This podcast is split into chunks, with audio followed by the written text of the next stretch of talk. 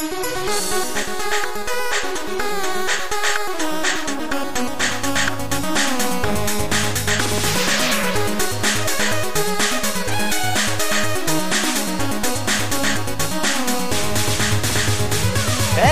vivo do Laboratório Espacial de Casa Hirai, esse é mais um vértice para a semana de 4 de março de 2013. Como sempre, testando esses pequenos polígonos numa grandiosa malha de notícias e joguinhos e tudo mais que for interessante. Eu sou o André Campos e hoje tem comigo o Sr. Slash Rick. Eu sou o Slash Rick e à noite eu desfaço toda a minha malha pra não ter que casar com o André. E o Sr. Eduardo Sushi. Oi, eu sou o Sushi. Afinal de contas, o que é o vértice, Rick? Vértice é o nosso podcast onde nós nos reunimos para comentar o que temos jogados, comentar novidades do mundo dos games, passar alguns lançamentos para vocês, fazer perguntas. Então, assim, Exato. é tudo aquilo que não cabe num Dash. É basicamente é a nossa, a nossa válvula de escape para tudo que a gente quer falar, mas que não dá um dash. Né? Exato. É, e como o Rick disse, uma das principais partes do, do vértice, uma das, das colunas que fundamentam esse podcast, é, são as perguntas enviadas pelos ouvintes. E você pode sempre enviar suas perguntas pelo Formspring, que é o formspring.me barra jogabilidade. Você também pode enviar elas pelo nosso Twitter com a hashtag vértice, pra gente poder identificar com facilidade. Ou você também pode enviar por e-mail avisando que é uma pergunta por vértice no assunto, né? E que tipo de pergunta que as pessoas podem enviar, Sushi? As pessoas podem a pergunta de qualquer coisa da vida dela. Tá com dúvida se corta ou não corta a unha, cabelo tá grande, tá curto, tá bonita É verdade. foto. Pode Perguntar se você deve ou não, de repente, fazer uma faculdade. Essas perguntas de todos os tipos, todas as intensidades e tamanhos. né? Exatamente. E olha só, eu tenho aqui uma pergunta pra começar que é muito relevante a tudo isso que tem acontecido na indústria dos videogames recentemente. Aham. A pergunta foi enviada por Death the Kid, né? Saindo diretamente do Twitter. E ele Opa. pergunta: A THQ faliu. Quem poderá ser a próxima empresa? Eu acho que, a- acho que se a Sony ou a Microsoft se unissem para fazer o WWE 14, o jogo deveria ser muito bom. Mas fala aí qual empresa deve ser a sucessora. PS, ouvi dizer que a THQ faliu. Se é verdade, não sei. Mas diz aí se tô errado. Ele, ele, ele está sugerindo então que a Sony e a Microsoft se unam para Aham. fazer WWE 14. Será esse o evento cataclismo que unirá a Sony e a Microsoft finalmente e encerrará a guerra dos consoles, Rick? Cara, eu, eu acho que sim, porque todos sabem que luta livre, né, é onde nasceu a, a luta de tag team, né, cara? De tipo, É você chegar, dar a mãozinha, pá, aí virar e entrar o outro cara, ou os dois entrarem no ringue e lutarem. Então, tipo, a Microsoft e a Sony vão fazer tag pra lutar contra a Nintendo, velho. Vai ser muito irado. Caraca, Vai isso ser muito foda. Vai ser Eu- muito eu, eu foda. já acho que seria ao contrário. porque Eu acho que as duas podiam se enfrentar no, no, no WWE também. Tipo, o Kaisuke Hirai batendo palma com o Jack Trap. trocando dois, tipo- enfrentar os caras da Sony. O Steve Ballmer e o Don Metric também, do outro lado da Microsoft. Porra, ia ser muito bom também, né, velho? Ou então, pode acontecer também, ao invés da Sony e a Microsoft se juntarem contra a Nintendo, que seria muito cruel da parte delas, a Nintendo e a Sony podiam se juntar contra a Sim, Microsoft, né, mas cara? aí, velho, tipo, o, o Reg da Nintendo, ele é tipo Undertaker, né, cara? Hulk Hogan, cara. É, velho, ele chega assim pra pegar o vencedor, assim, e nunca morre. Muito bom, velho. Mas agora, seriamente, Sushi, você consegue prever o apocalipse pra alguma empresa específica no futuro próximo aí? Cara, eu acho que nessa virada de geração, cara, vai um cadinho aí pro. Vai mais um bocado, né? Vai. Sabe, se eu fosse apostar numa empresa maior aí, mais bem estabelecida, porque realmente, é, empresas menores que não, né, não tiveram um jogo muito bem sucedido ainda tão, são as mais suscetíveis a, a irem, é, ou então empresas que estão sendo contratadas pela Activision pra fazer um trabalhinho ali no Modern Warfare ou outro, e dali a pouco vai ser desmontado de novo. Esse tipo de coisa acontece, né? E é triste, tudo bem, mas assim, se eu fosse apostar numa empresa grande que tem bons títulos e já lançados e que tá correndo o risco, eu diria a Insomniac, cara. A Insomniac que tá desenvolvendo atualmente aquele Fuse, Aham. que era anteriormente o Overstrike. É um jogo que apareceu na E3 ano passado, com um trailer muito maneiro. Do ano passado ou do ano retrasado, agora não lembro mais. Ah, Enfim, ideia. apareceu no E3 há um tempo aí, com um trailer muito maneiro, com um visual bem cartoon, parecendo Sim. um pouco Team é, Fortress, os in- né? é, Team Fortress, os incríveis, esse tipo de coisa assim. E de lá pra cá, provavelmente por algum focus testing que eles fizeram, alguma coisa assim, eles trocaram completamente o estilo visual e tá uma parada bem genérica, perdeu todo aquele charme. Parabéns. Parabéns, é isso aí. Parabéns, para- é, né? Muito bem. Parabéns. E eu sinceramente não consigo ver esse jogo tendo o sucesso que eles esperam que vai ter. entendeu? Eu também não Uhum. consigo ver, não. Pra mim, como você disse, é um jogo bem genérico e sei lá quem vai querer ele. cara. Pois é, é estranho. Talvez ele seja um jogo, assim, né, com conceitos extremamente fodas, mas não é o que estão dizendo os previews por enquanto, né? Então, é, eu diria que é uma empresa que, se esse jogo bombar, eu não sei se eles vão conseguir se recuperar. Então, você tem alguma, Henrique? Eu acho que a Zinga. A Zinga. É. É, verdade, Assim, é verdade. A Zinga, ela tá, tá meio mal das pernas, cara. Eu acho que a bolinha. A bolinha, né? Dos jogos mobile. Mobile e de social, né? De é, social, social sim, os que não tem. Porque assim, o lance da Zinga era fazer muito fácil, né? Em volume Uhum. e ganhar dinheirinhos com ele, né? Eu acho sim, que sim. Finalmente o pessoal tá começando a ser um pouco mais crítico e não tá comprando qualquer merda, sabe? Sim. Então eu acho que é bem provável que joguinhos muito fracos que a Zinga costuma fazer vão, vão não vão dar retorno. Eles já já estão demitindo uma galera, sabe? Então, sei Sim, lá, é, eu teve acho uma que queda de 40% em ações, esse tipo de coisa. é, então. eu acho que a Zinga vai pro ralo. Mas assim, tipo, vai pro ralo aspas, sabe? Alguém vai, deve comprar, mas sei lá. Não, é com certeza. Ou então ela toma vergonha na cara e tenta fazer coisas de qualidade, tenta realmente investir na criatividade. Ou então a gente acorda, porque senão o que vai acontecer? Ah, Pois é. Muito obrigado pela sua pergunta, senhor personagem de Soul Eater, que eu nunca assisti, É então Kid. eu não sei. Death, Kid. Death the Kid. É muito interessante a sua pergunta. Sim. Ah, isso é um detalhe. Não, você não tá errado. Realmente a THQ faliu. Então, tipo. É verdade. Boa, boa Death the Tá, antes da gente, da gente avançar, eu tenho que ler uma resposta aqui do, do. Eric. Ele fala o seguinte: Nossa, gostei dessa notícia, sabe, PQ? A THQ não coloca gráficos legais nos jogos da WWE pra mim, o que muda é só os personagens. Boas ideias seria da Sony e a Microsoft. Daí o jogo seria um, mo- um monstro quando no- nós, personagens, jogabilidade É um site bom esse aí. e principalmente nós gráficos. E não pode se esquecer da Rockstar Games. Claro. Pois é, obrigado. Tava quase esquecendo, cara. Obrigado. Vamos então para o nosso segundo bloco do Vértice, que sempre é sobre o que a gente tem jogado, né, nas últimas semanas, desde o último Vértice. Sim. Muita coisa aconteceu. Eu quero saber do senhor Rick, o que você tem jogado? Dota. Não, Droga. Cara, mas falando sério, eu, eu fui olhar no, no meu Rapture, né? que Lá tem o Aham. track do que, que eu tenho jogado, tá? porque eu não lembrava mesmo. E, velho, tem muito Dota ali, cara. Eu tô ficando muito preocupado com isso. Mas aí tinha lá umas três horinhas me salvando que eu joguei Meta 2033, que é um joguinho baseado no romance de um autor russo. E eu quero que vocês me digam qual é o nome desse autor. Você tá de sacanagem, não tenho a menor ideia. pô, pô, Cê- olha só, vocês não precisam, vocês não precisam acertar. Não, para de olhar no, no- no Google, vocês não precisam acertar o sobrenome. Me fala o primeiro nome. É, É, fácil. Vladimir Não. Mikhail, Vai, vai, vai, vai jogando. Não, não, Nikolai. não, Igor, É, não. é, não é Sergei, você tem certeza? Tem, Não é Vladimir, você tem certeza? tenho certeza. Mas também é um desses nomes, assim, bem Porra, russos, assim, já, cara. já. Boris. Qua- Não, mas, bom. Cara, começa com D. Dimitri. Acertou. Toma essa. Dimitri, Dimitri Glukovsky. Toma essa, sempre soube o nome É. do autor.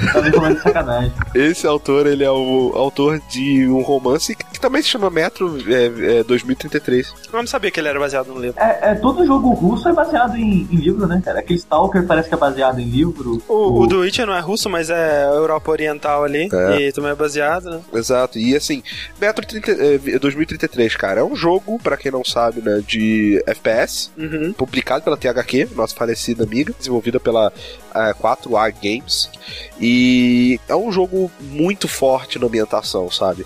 Ele conta a história de um futuro meio apocalíptico, né, cara, depois de um acidentes nucleares, não, não fica muito certo, mas a gente É, é sabe meio que, que tipo, o, o mundo parece uma mistura de o futuro do, do Matrix com o futuro do Fallout, É, ti- tipo isso, sabe? Onde coisas nucleares passaram e tal. Tem radiação na... e as pessoas, pra se proteger disso, do inverno nuclear e de toda essa merda, eles se esconderam no- na estação de metrô, nas estações de metrô. Ah, tá. Todas as cidades, elas são subterrâneas, sabe? Entendi. Se você, a- a- o ar de fora ele é contaminado, se você sair você tem que botar uma máscara pra andar. E com isso surgiram alguns é, mutantes, sabe? Monstros mesmo, que habitam a superfície, às vezes entram no metrô. E é bem legal, cara. Você controla um personagem que. Acontece uma série de eventos onde você tem que fazer uma uma viagem da sua cidade onde você fica para outra, né? E aí você tá junto dele nessa, nessa viagem. Você vai encontrando as pessoas, vai realizando missões, vai é, tendo que sobreviver nesse subterrâneo. O jogo é linear, ele não é mundo aberto. Ah, tá. o legal dele realmente é a estética e ambientação dele, né? É, achei legal na, na ambientação assim, do mundo e tudo mais. É, tipo, é que a bala vira dinheiro, né? Isso. É, você tem a, a, a moeda de troca desse jogo são cartuchos de munição antes da, do, do apocalipse que rolou. Então intactos, Sim. sabe? Eles têm é que nem no, no Fallout que é a tampinha de garrafa, né? É. Do mundo antigo. Exato. É, tem um alto valor ele. Você pode usar ele para atirar, ele pode ser usado como munição, ela é mais forte que munição, uhum. mas você pode usar ele para comprar em maior quantidade de munição é, feita no subsolo, né? Munição é pós-apocalipse, é, né? é, que é mais fraco e tal. É interessante isso, né? Ele te dá uma, um elemento estratégico, né? De o que, que você vai poupar, você vai poupar sua munição forte para trocar por outras coisas, né? Ou você vai Exato. Usar ela e ter um resultado melhor na batalha. Interessante. Exato. No pouco que eu joguei, eu ainda não tive, não mergulhei muito de cabeça nessa troca. Eu fiz um, comprei umas munições só e tal, só para ver de como é que era. E outra coisa que eu não gostei muito do jogo é que ele tenta introduzir alguns elementos stealth, mas sei lá, não, uhum. não, não, acho que fica bom, sabe? Não foi muito bem implementado. Mas uma coisa que realmente é muito foda nesse jogo é como que eles botam todos os elementos, né, ou basicamente todos de gameplay, inseridos na história do jogo e, e na mecânica do jogo. Por exemplo, você tem um caderninho com uma bússola que ele é seu mapa. Você levanta ele quando você vai ver o mapa, na verdade ele levanta a mão segurando tipo um caderninho. Aí você tem a opção de ele, acender o isqueiro para iluminar, sabe? É porque no caso você levanta o caderninho, mas se você estiver num lugar muito escuro, você não vai conseguir enxergar o mapa, né? Você então vai... você tem que acender o fogo. Exatamente. É. Exatamente. A sua lanterna, ela acaba a pilha e você tem tipo um recarregador manual assim para você usar, sabe? Como se fosse uma bombinha. Aí se a tua lanterna tá começando a ficar fraca, você tem que parar, recarregar a tua lanterna para voltar a funcionar, Entendi. sabe? Tem muita coisa muito irada nesse sentido, sabe? Ele realmente é, eu, por exemplo, quando fui jogar, eu troquei a, a língua para russo. claro. Toda, todo o texto do, do mundo ele é em russo, a conversa é em russo também. Mas é muito bacana, cara, muito legal essa, essa ambientação, sabe? A máscara de gás você bota ela na cara para poder passar por certas áreas descobertas que estão contaminando e para você ver quanto tempo você tem, você tem tipo uma, um medidor assim no braço que você levanta e olha direto no medidor, sabe? Ele uhum. não fica na tela. Quando você toma muito tiro, a máscara quebra e você tem que trocar por uma outra. É, são coisas é, que a princípio você pode falar, caraca, que chato, velho, não sei o que, mas ajuda muito a criar a ambientação do jogo. E ele tenta ser um jogo meio que de terror, entre aspas, assim. Então acaba ajudando nesse aspecto. E é um jogo de que 2009, eu acho, ele é muito bonito até hoje, né, no PC. É, 2010, na verdade. Ele saiu também para Xbox, não saiu para PS3, infelizmente, e Exato. é um dos jogos que tava com a sequência em produção quando a THQ faliu, mas que já foi adquirida, né, e será lançada, acho que pela Ubisoft, né, que é o Metro. É, como é que é o nome do, da continuação, você sabe? É Metro Last Light. E Metro é uma série que eu queria muito jogar, mas meu computador não roda, não tem pra PS3. É. Eu tô ansioso pelo Last Light pra poder experimentar logo. É Deep Silver? Ah, é a Deep Silver que comprou, né? Que outro jogo Deep Silver fez, caçar? É o, é o. Publicou o Dead Island. É verdade, Dead Island. Não sei se eu fico animado com isso, mas anyway, essa continuação, Metal Last Light, ele tá previsto para sair para PS3 também e Xbox 360, então. Uhum. Sim, sim, é. Melhor nesse sentido. Ok, então Metro 2033 e você, Sushi, o que vocês têm jogado? Bom, eu tenho jogado muito do. ultimamente do Path of Exile. Não sei se vocês conhecem. Já ouvi falar desse aí, hein? É, eu já ouvi falar também. É um jogo free, olha só, que lindo. Já, já perdi 50% do interesse. Não, mas a, a, parte paga dele é só estética. Isso, isso que é muito bom no jogo. Ah. é só tipo, ah, tipo colocar, Dota. quero comprar fogo, fogo na minha arma. Paga 5 dólares pra comprar esse tipo de fogo na sua arma, sabe? Só efeitos. Essa parada de free, né, que você compra só estético, é muito engraçado que você vê o pessoal falando: Ah, quem eu? Por que, que eu vou gastar dinheiro botando foguinho na minha arma? Daí dá um corte pra três meses depois, você tirando cartão de crédito e gastando é 100 o, não, dólares. É, é, o, é a tirinha clássica do Penny Arcade do League of é. Legends, né? Nossa, League of Legends é tão bom, né? É muito bom, né? Nossa, e é tão grátis, é muito grátis mesmo. Quanto você já gastou? 7 mil dólares. Só que League of Legends ele ainda tem um sistema de você gasta pra ficar melhor né, em algumas coisas. É. Né? O jogo, ele é um. Aí que o André vai perder interesse de verdade. Porque o jogo é um Diablo Live. Uh, aí sim, hein, cara. Tchau, Poxa. o André desconectou. Ele é muito, mas muito mais útil que Diablo, André. Porque o jogo não tem dinheiro. Ah. A, a troca do jogo é itens. Quando você vai na loja, Entendi, é como se abrisse trade com outro personagem. E entendi. você, tipo, você oferece lá, tem sua armadura, aí eles vão trocando coisas com você. Mas, pra balancear isso, o, o, o, o foco de loot do jogo, ele tem vários itenzinhos que transforma item normal em mágico, é, normal em raro, adiciona atributos aos raros, aos mágicos. Mas, mas como é que funciona ah, ah, o jogo? Porque assim, né, por exemplo, Diablo, você tem a campanha, né, com vários capítulos e é uma história linear que você vai seguindo Uhum. e tudo mais. Ele é assim também ou ele é mais focado para multiplayer e aquela parada de repetição? Porque para um sistema de free to play, um jogo que tem fim, né, é estranho. Então, ele, ele é tipo Diablo, literalmente, sabe? Porque ele, ele tem história. Você, Last Exile, porque você foi exilado e você tá numa ilha de exilados. Tem a história que eu não li, porque quem vai ler? E, e, e tem acho que três atos até o momento. Parece que eles vão colocar mais com o tempo. E quando você acaba o jogo, começa a dificuldade maior, tipo o Diablo mesmo. Entendi. E, mas o, o que chama mais Então, tipo assim, o que, o que eles estão colocando pra prender os jogadores é, é o, o, o Skinner Box do loot e, e tudo mais, né? É, que é- é, seria a mesma, a mesma proposta do Diablo, Sim, sim. Mas querer play, tipo, eu acho que essas partes das fundas que eles colocaram ajuda muito, sabe? Porque eu passei muito menos tempo rematando inimigos nesse jogo que no Diablo por causa desses orbes. Que você gasta e transforma. Ah, tipo, eu cheguei num lugar novo do jogo onde vai ter um set de equipamento novo, todo novo pra todas as classes. Aí, em vez de você ter que ficar caçando, você pode comprar uma espada nova forte e usar um orbe pra transformar ela em raro. Acabou. É muito estranho isso pra mim, cara. Tipo, você tem alguma informação se esse jogo ele tá sendo bem sucedido financeiramente? Não tem. Eu não sei. Porque eu não consigo imaginar, cara, tipo, um jogo que tem um fim, que não tem esse elemento competitivo, porque, por exemplo, Dota, ele tem esse elemento competitivo que é o que faz ele ter replay infinito, Exato. basicamente, né? Como se fosse um jogo de, de esporte. Uhum, uhum. Enquanto esse jogo tem é, um modo história que aparentemente é mais curto do que o do Diablo, né? Se for três atos. Sim, até o momento sim, parece que eles vão fazer mais e adicionando. Não, e que a pessoa vai, vai repetir esses atos infinitamente. Pra quê, sabe? Ah, Com qual objetivo? Eu não- isso não entra na minha cabeça. Eu, eu também tenho certa dificuldade, porque esses jogos eu jogo. Eu, eu nunca chego ao endgame do jogo, sabe? Eu termino uma vez, se eu me divertir, eu vou lá e continuo jogando, mas uma dificuldade, sabe? Mas no caso, qual, qual, qual que seria o endgame dele? Então, é isso que eu ia falar. O Diablo, o endgame era você terminar o inferno. E era absurdamente difícil. Era tão difícil que você morria tanto que você gastava mais dinheiro revivendo do- e você não tinha mais dinheiro pra é, reparar os equipamentos, por exemplo. É, mas o Diablo, vamos supor, pelo menos a promessa inicial dele, ele ainda teria o PVP, né? Que É, mas esse você- jogo tem o PVP. Ah, tá. Então, que eu ia ok. falar, o Diablo, ele nem começar com PVP ele começou. Esse jogo ele já tem o PVP. Entendi. E aí é popular o PVP dele? Então, eu, eu não cheguei a, a esse ponto, sabe? De, de conhecer essas pessoas que participam do mundo PVP, porque o jogo ele saiu é, começo de fevereiro, se eu não me engano. Ele, ele lançou o Open Beta, porque tá em beta ainda. Aham. Ah, você não vai sair nunca de beta. Ele tá Open Beta. Eu joguei na semana que ele saiu, tipo, três dias seguidos, oito horas por dia, assim, com um amigo meu. Caralho. E a gente chegou quase no final do jogo, a gente só parou porque no final, cara, tipo, dá um salto de dificuldade absurdo que você, tipo, parece dois bichos que te matam, você não sabe o que aconteceu. Mas eu achei, eu achei o jogo muito divertido, porque ele- apesar dele ser isso, a de loot e tudo mais, ele tem uma mecânica totalmente diferente de qualquer jogo de, desse estilo que eu joguei. A mecânica dele é uma mistura de Final Fantasy VII com Final Fantasy X. Hum. Por- Porque é o seguinte, as suas skills ativas você usa através de matéria. Você vai ter uma, uma- umas pedras, eu vou chamar de matéria pra ficar mais fácil de entender. Você vai ter umas Sim. matérias Uhum. que, que colocam a skill ativa. Todo equipamento seu é uma armadura, escudo, o que seja, vai ter slot, igual as armas do Final. Fantasy VII. Você equipa Sim.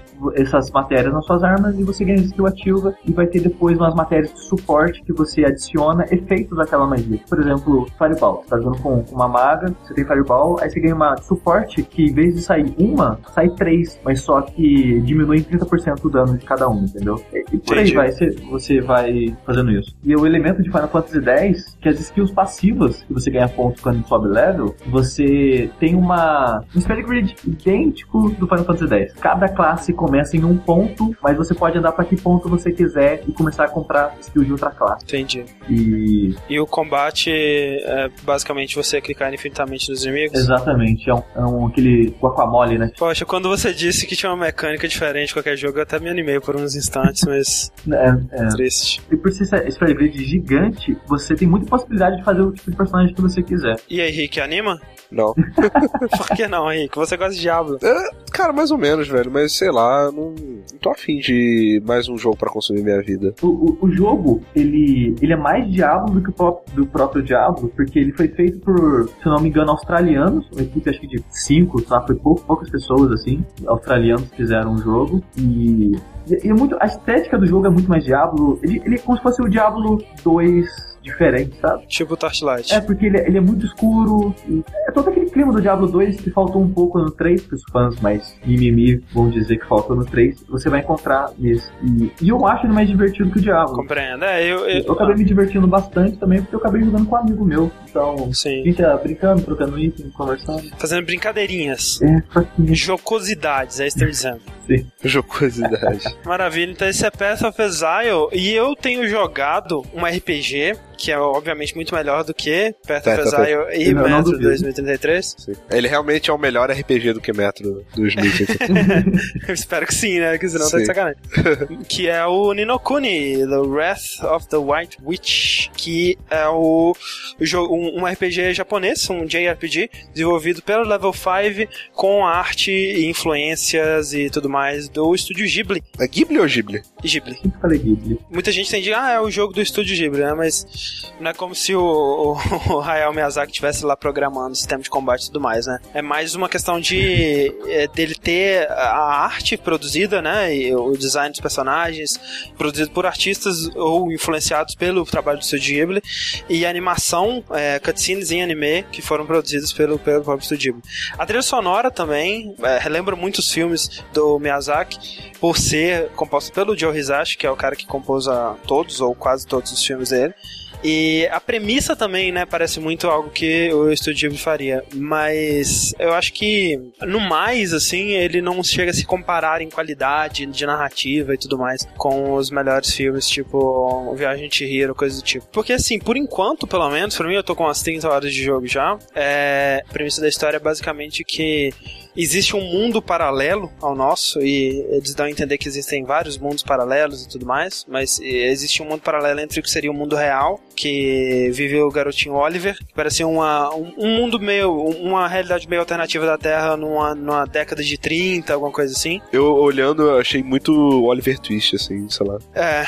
e tem um mundo paralelo que é um mundo medieval com magias e tudo mais. E aí o que acontece é que esses dois mundos, eles têm pessoas que são almas gêmeas, digamos assim. Ou seja, é, a sua alma, ela tem um- uma contraparte no outro mundo. E aí se algo ruim acontece com a sua alma nesse mundo, algo ruim vai acontecer com a sua alma no outro mundo. Não, é estranho isso. E aí, o que acontece no, no começo do jogo, a premissa dele é que a mãe do Oliver, ela morre, é, inclusive tentando salvar ele, tipo, mega chocante, assim. Não, velho, demais. Muito triste. E aí, o, com as lágrimas do Oliver, ele chora num bichinho que a mãe dele deu pra ele, desperta uma fada do outro mundo, que é um fada, na verdade, que é um, o, o Mr. Drip, Uhum. que ele tem um piercing de lampião no nariz, e ele fala pro Oliver que no outro mundo tem um mago muito mal, né, e tudo mais, que aprisionou uma das, das sábias da magia de lá, uma das sages, né, que é a maga Alicia, que por sinal é a alma gêmea da mãe dele, por isso que a mãe dele morreu, porque ela foi aprisionada no outro mundo. Entendi. E ele tem que ir por outro mundo pra derrotar o mago, que é o Shadar, e salvar a mãe dele. Então, tipo, não necessariamente é exatamente o que acontece de um lado acontece do Não, outro. é, não. Muitas vezes é algo relacionado. Por exemplo, tem uma quest que você tem que ajudar um dragão que não consegue mais voar. Aham. E aí você descobre que a alma gêmea dele é um, um garoto esportista que desistiu de correr porque o coração dele foi partido pelo Shadar e falta pra ele confiança, né? Então, é, tipo assim, é uma parada bem mágica de... Sabe o que é isso, André? O que que é isso? Um amor dá asas pra você. É verdade, exceto quando ele não dá, mas... é, tipo, geralmente são coisas relacionadas, assim, Né? sabe? Porque o outro cara provavelmente não é, o dra- não é o dragão, eu Não, ele é uma pessoa. Ele tem uma tatuagem de dragão. Não, ele só tem o cabelo da cor do dragão. É feio pra caramba. É tipo isso, né? Uma das mecânicas do jogo é essa, né, André? Você é ajudar as pessoas a, a consertarem os corações delas. É, dizer. é que é muito engraçado porque é realmente algo muito, assim, inocente, infantil, sabe? Que reflete muito bem a pegada do jogo inteiro, que é No jogo socialista. ou socialista, como disse Yates, porque Ah, o Yas falou isso. quando tem alguém com um problema, a pessoa tá abatida e tudo mais, você vai conversar com ela e você percebe que, por exemplo, o coração dela foi partido pelo Shadar, que é o mago mal, e o Shadar pegou um pedaço de, de coragem do coração coração dela, por exemplo. Aí você tem que encontrar uma pessoa que tem muita coragem, muita coragem, tá transbordando em coragem. Aí você pega o excesso de coragem que essa pessoa tem, guarda no seu. Como você faz isso? Num frasco, você tem uma magia que chama Take Heart e uma magia que chama Give Heart. Ah, tá. Aí você usa Take Heart na pessoa que tem muito e usa Give Heart na que tem pouco. Aí você tem que. Mas isso é limitado, né? Por exemplo, eu não posso chegar numa pessoa qualquer e usar é, Take Heart. Não, é cada, cada pessoa só dá uma, um pedaço de coração e a outra pessoa só recebe um pedaço de coração também. Mas, tipo, é muito fácil porque eles sempre te falam qual que é e tudo mais, isso não é um desafio. Uhum. É, mais, é mais uma questzinha pra você Sim, sim. sentir que você tá fazendo progresso e ajudando as É, pessoas tudo ganhar mais. selinhos da Legião da Boa Vontade. É, é, é tão, é, um, é um mundo medieval tão feliz, cara, que tem uma guilda, uma, um clã, que é o clã que faz boas ações para as pessoas. Então todo mundo que tá com algum problema vai lá e posta no quadro que tem um problema. Aí você pode ir no quadro de recados e ver que a pessoa tem um problema e ir lá e ajudar ela. É tipo um mundo medieval da fantasia mais feliz que existe, sabe? Muito feliz, cara. É, acho engraçado, né? Porque assim, a gente que sempre vê, por exemplo, dupla conotação em tudo, é super Isso. sarcástico, É. é, gosta de zoar qualquer coisinha e tal, jogar um jogo desse, sabe? Sim. Porque, por exemplo, a primeira coisa que eu pensei, e, e isso é ridículo, sabe? Eu, eu não tava, por exemplo, eu não tava zoando, sabe, quando eu falei. Mas a primeira coisa que eu pensei, quando eu vi como o jogo começa, é tipo, caraca, esse garoto com certeza ele tá em depressão, com alguma coisa, e, e tudo isso é coisa de imaginação dele, sabe? Não, eu ainda acho que é isso. Até eu terminar esse jogo, eu ainda vou achar Se que ter, cara, todo se- mundo tá Não, é, pois é, se o jogo terminar e não for isso, eu vou ficar muito decepcionado, cara, porque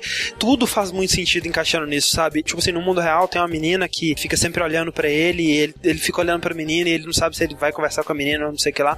No mundo da fantasia, essa menina, ela vira uma das melhores amigas dele, né? E ele entra pra party dele Uhum. e, e tudo mais. E aí tem esse lance de, tipo assim, se você se alguém tá mal, se tá faltando coragem, se tá faltando determinação, não é culpa da pessoa, cara. Ela não fez nada de errado, não é porque ela é um bosta, é porque alguém foi lá e fez algo de ruim pra ela. Ou seja, ele tá negando a responsabilidade que ele teve na Uhum. morte da mãe dele, entendeu? E é tudo se encaixa muito bem, sabe, com Sim. essa parada, mas. Mas é que tá, eu acho, eu acho, sinceramente, que isso é, por exemplo, vocês é, vendo muito Love Line. Com entendeu? certeza. Coisa assim. Love Line não, é não, sacanagem. mas é, cara, de verdade, porque assim, eu acredito que existe espaços e quem conhece é, jogo da Level 5, por exemplo, o professor Layton, sabem que eles não fazem esse É tipo de coisa. é. É, é um jogo inocente de verdade, sabe? Eles realmente querem fazer um jogo num mundo bonito, um mundo feliz pra criança, coisa assim, sabe?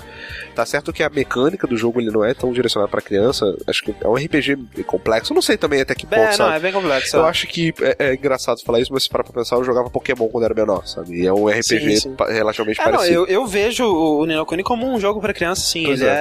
é, assim, é, ele acaba é, afetando todo mundo que tem a, a disposição pra esse tipo de história, esse tipo de temática, porque ele é um jogo muito bem feito, ele é um jogo muito bem pensado em todos os aspectos, mas não deixa de ser um jogo pra criança, né? Pois é. Eu fico achando, eu acho que isso é uma discussão interessante pra gente pensar até que ponto a gente não tá lendo a mais, sabe? A gente não tá querendo botar a coisa que a nossa cabeça pensa, mas que na verdade não, não, não foi intenção do autor, sabe? Porque assim, a gente, a gente tá muito acostumado, principalmente aqui no, no Dash, sabe? O nosso ouvido, eu tenho certeza também, a tentar ler as entrelinhas, tentar botar significado em tudo, sabe? Falar que o designer ele realmente pode usar o jogo pra passar é, coisas a mais nas entrelinhas e tal. Mas eu acho que nem sempre isso é o caso, sabe? Eu acho que pode, é, realmente, às vezes o cara ele quis criar um mundo fantástico onde uma criança que, sabe, perdeu a mãe pra um acidente na, na água lá, que ela tentou salvar ele, pode tentar salvá-la, sabe? Pode tentar Sim, é, não, com é, certeza. recuperar a, a, a mãe, virar o herói da história. Mas aí eu acho que são duas coisas aí, que é, é assim, eu, eu falei que se chegar no final do jogo não foi isso, eu vou ficar decepcionado, mas eu tenho, o quê? 99% de certeza que não vai ser isso, cara, porque Uhum. vai ser uma traição de tudo que aconteceu, de, tudo, de todo o clima do jogo até ali. Sim, chegar no sim. final e cortar pra ele na, na cama do hospital se, em se coma, criança assim, sabe? que tá passando por algo difícil na vida, joga isso e começa a ficar mais feliz, aliviado, o jogo termina com aquela criança e mata. Exato. Mas aí são duas coisas diferentes. Uma coisa é realmente a história ser sobre isso, né? Ser sobre essa aventura fantástica e tudo mais. Mas ao mesmo tempo, eu não acho que esses elementos e essa, essa, essas conexões que a gente encontra entre o garoto tá passando por uma, uma- um, um trauma e ele passar esse trauma para um mundo de fantasia e tudo mais para conseguir lidar com isso, eu não acho que isso é acidental também. Não é só, tipo assim, ah, por acaso ele foi pro mundo de fantasia que tem tanta relação com o que ele tá passando no mundo real. Com certeza é a intenção do autor. Talvez o autor da história ele passou por isso na infância, perdeu a mãe e talvez ele se colocou no mundo de fantasia para conseguir é, lidar com isso. E agora ele tá fazendo o que aconteceria se realmente existisse um mundo de fantasia. Entendeu? É tipo, é um paralelo que realmente existe. É como no Viagem de Chihiro, você não pode negar, ou talvez alguém possa negar, mas eu não nego que a Chihiro ela vai para aquele mundo fantástico, aquele hotel e tudo mais. Mas ao mesmo tempo é, não deixa de ser uma crítica social, uma crítica ao capitalismo, uma crítica a vários tipos de, de elementos que você pode ler nas entrelinhas que existem, que são propositais, assim. É, é, seria muita coincidência se eles não fossem é, propositais, sabe? Uhum. É, mas eu concordo, eu acho que é diferente, é, é, é, é, um, é um dos charmes dele você ver um jogo tão honesto, né? Um jogo tão preto no branco com tudo que ele te diz, é, acaba sendo muito diferente de tudo que a gente vê, que é 95% cheio de tons de cinza, e a gente aprecia isso quando algum jogo também ele é cheio de tons de cinza, como é o caso de Walking Dead. Você diria que você gosta de jogo com 50 tons de cinza? ah, mais, por favor. Isso também acaba sendo um problema às vezes, porque, por exemplo, os personagens, é, como eu disse, eles não têm muita personalidade, sabe? Acaba não tendo nenhuma característica que define eles. A menina, a Esther, ela se junta a você porque você ajuda ela e ela quer te ajudar a salvar o mundo. Por quê? Porque é a coisa certa a se fazer. É. Porque, tipo, qualquer pessoa do bem faria isso. Sim, sim. Eles são lawful good, né, cara? Exato. É engraçado. Todo mundo no mundo é Lawful Good. André, e a mecânica do jogo? Como é que funciona o combate dele? O combate é interessante, mas eu diria que o único incentivo que eu tenho atualmente para continuar jogando e acompanhando a história é ver, por exemplo, como vai ser o design da próxima cidade, né? Ver a próxima animação, ver o design do próximo chefe, que é a parte mais legal, assim, uhum. que é esse visual do Estúdio Ghibli, que é fantástico. O jogo é muito, muito, muito bonito mesmo. Porque a minha história não me prende, né? Talvez ela prendesse para um filme de, de uma hora e meia, mas não para um RPG de 60 horas. O combate é muito interessante e ele faz tudo no combate muito bem, tem, é tudo muito detalhado, todo elemento de jogabilidade tem algo que você pode se aprofundar mais, sabe? Por exemplo, o combate ele funciona meio que Pokémon, assim. Você tem um, um, três personagens humanos, cada personagem humano ele pode ter até três familiares, que, ou que seriam os Pokémons, né? Uhum. Ou personas ou coisinhas. E cada personagem humano ele também pode lutar, ao contrário de, de Pokémon, por exemplo, onde só o, os, os, bichinhos lutam, né? E aí você vai, você pode capturar esses bichinhos, né? Que você vai encontrar na batalha e você pode capturar eles.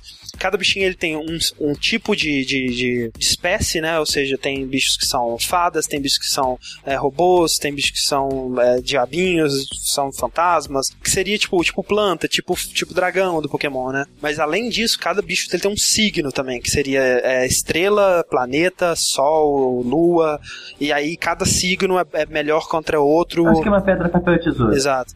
Fora isso, né, cada bichinho ele tem uma familiaridade maior com cada personagem. Então, digamos, o Oliver, ele gosta muito dos bichinhos que são é, soldadinhos, esqueci o nome do tipo, mas... Might, né? É tipo o Might, né, que é o seu primeiro bichinho, mas é bichos daquele tipo, né, que usam escudo e espada, ele se familiariza muito bem com esse tipo de bichos, né. Aí tem o Swain, que ele gosta muito de bichinhos do tipo zumbi. Então, tem muita coisinha, assim, para você se aprofundar. E essas mecânicas são muito complexas e o jogo ele faz um excelente trabalho de introduzindo isso de forma bem natural ao longo do jogo, né? Ou seja, você começa o jogo, você tá só apertando o botão de ataque, ataque, ataque, ataque até vencer a batalha, né? Aí você chega numa batalha que isso não dá mais para fazer.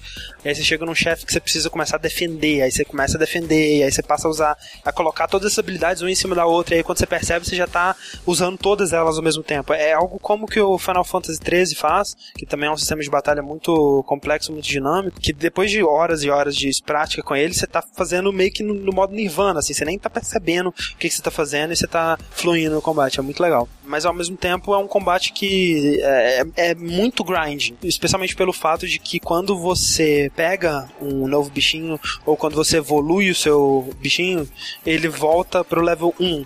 Você vai ter que fazer grinding para ele chegar até o level 50 para você poder usar ele de novo. Então, tipo assim, muito, muito, muito grind. É, isso acaba cansando. Eu tô um pouco desgastado já do combate dele. É, mas uma, uma coisa que eu gostei bastante, você até falou um pouco disso, é o design do jogo, uhum. né, cara? É, cara, o design dos monstros, cara, são tão legal, cara. É muito aquele legal. esqueleto, aquele gatinho, eles são tão. É muito legal, cara. Todos, cara. todos os inimigos, todos os chefes, principalmente, o design dos chefes, o design da cidade, sabe? Tem uma cidade que é, chama Hamelin, que é uma cidade bem steampunk, assim, muito legal. Toda cidade bem diferente da outra. Tem uma que é um porto, tem outra que é no deserto, tem outra que é uma cidade medieval padrão, assim, mas tudo muito detalhado. E toda temática é tematizada com algum animal. Né? É, algumas, a maioria são tematizadas com animal, né? E a quantidade de piadinhas que o jogo faz, cara, é, é inacreditável, sabe? Sabe? Na primeira cidade que você vai, que é Dingdongdel, tem o, o, o, rei, que é um gato, né? E as pessoas chamam ele de sua Miao Jastad.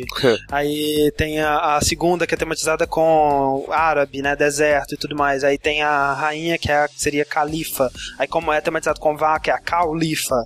E a, essa, essa outra cidade que é steampunk, ela é tematizada com porcos, né?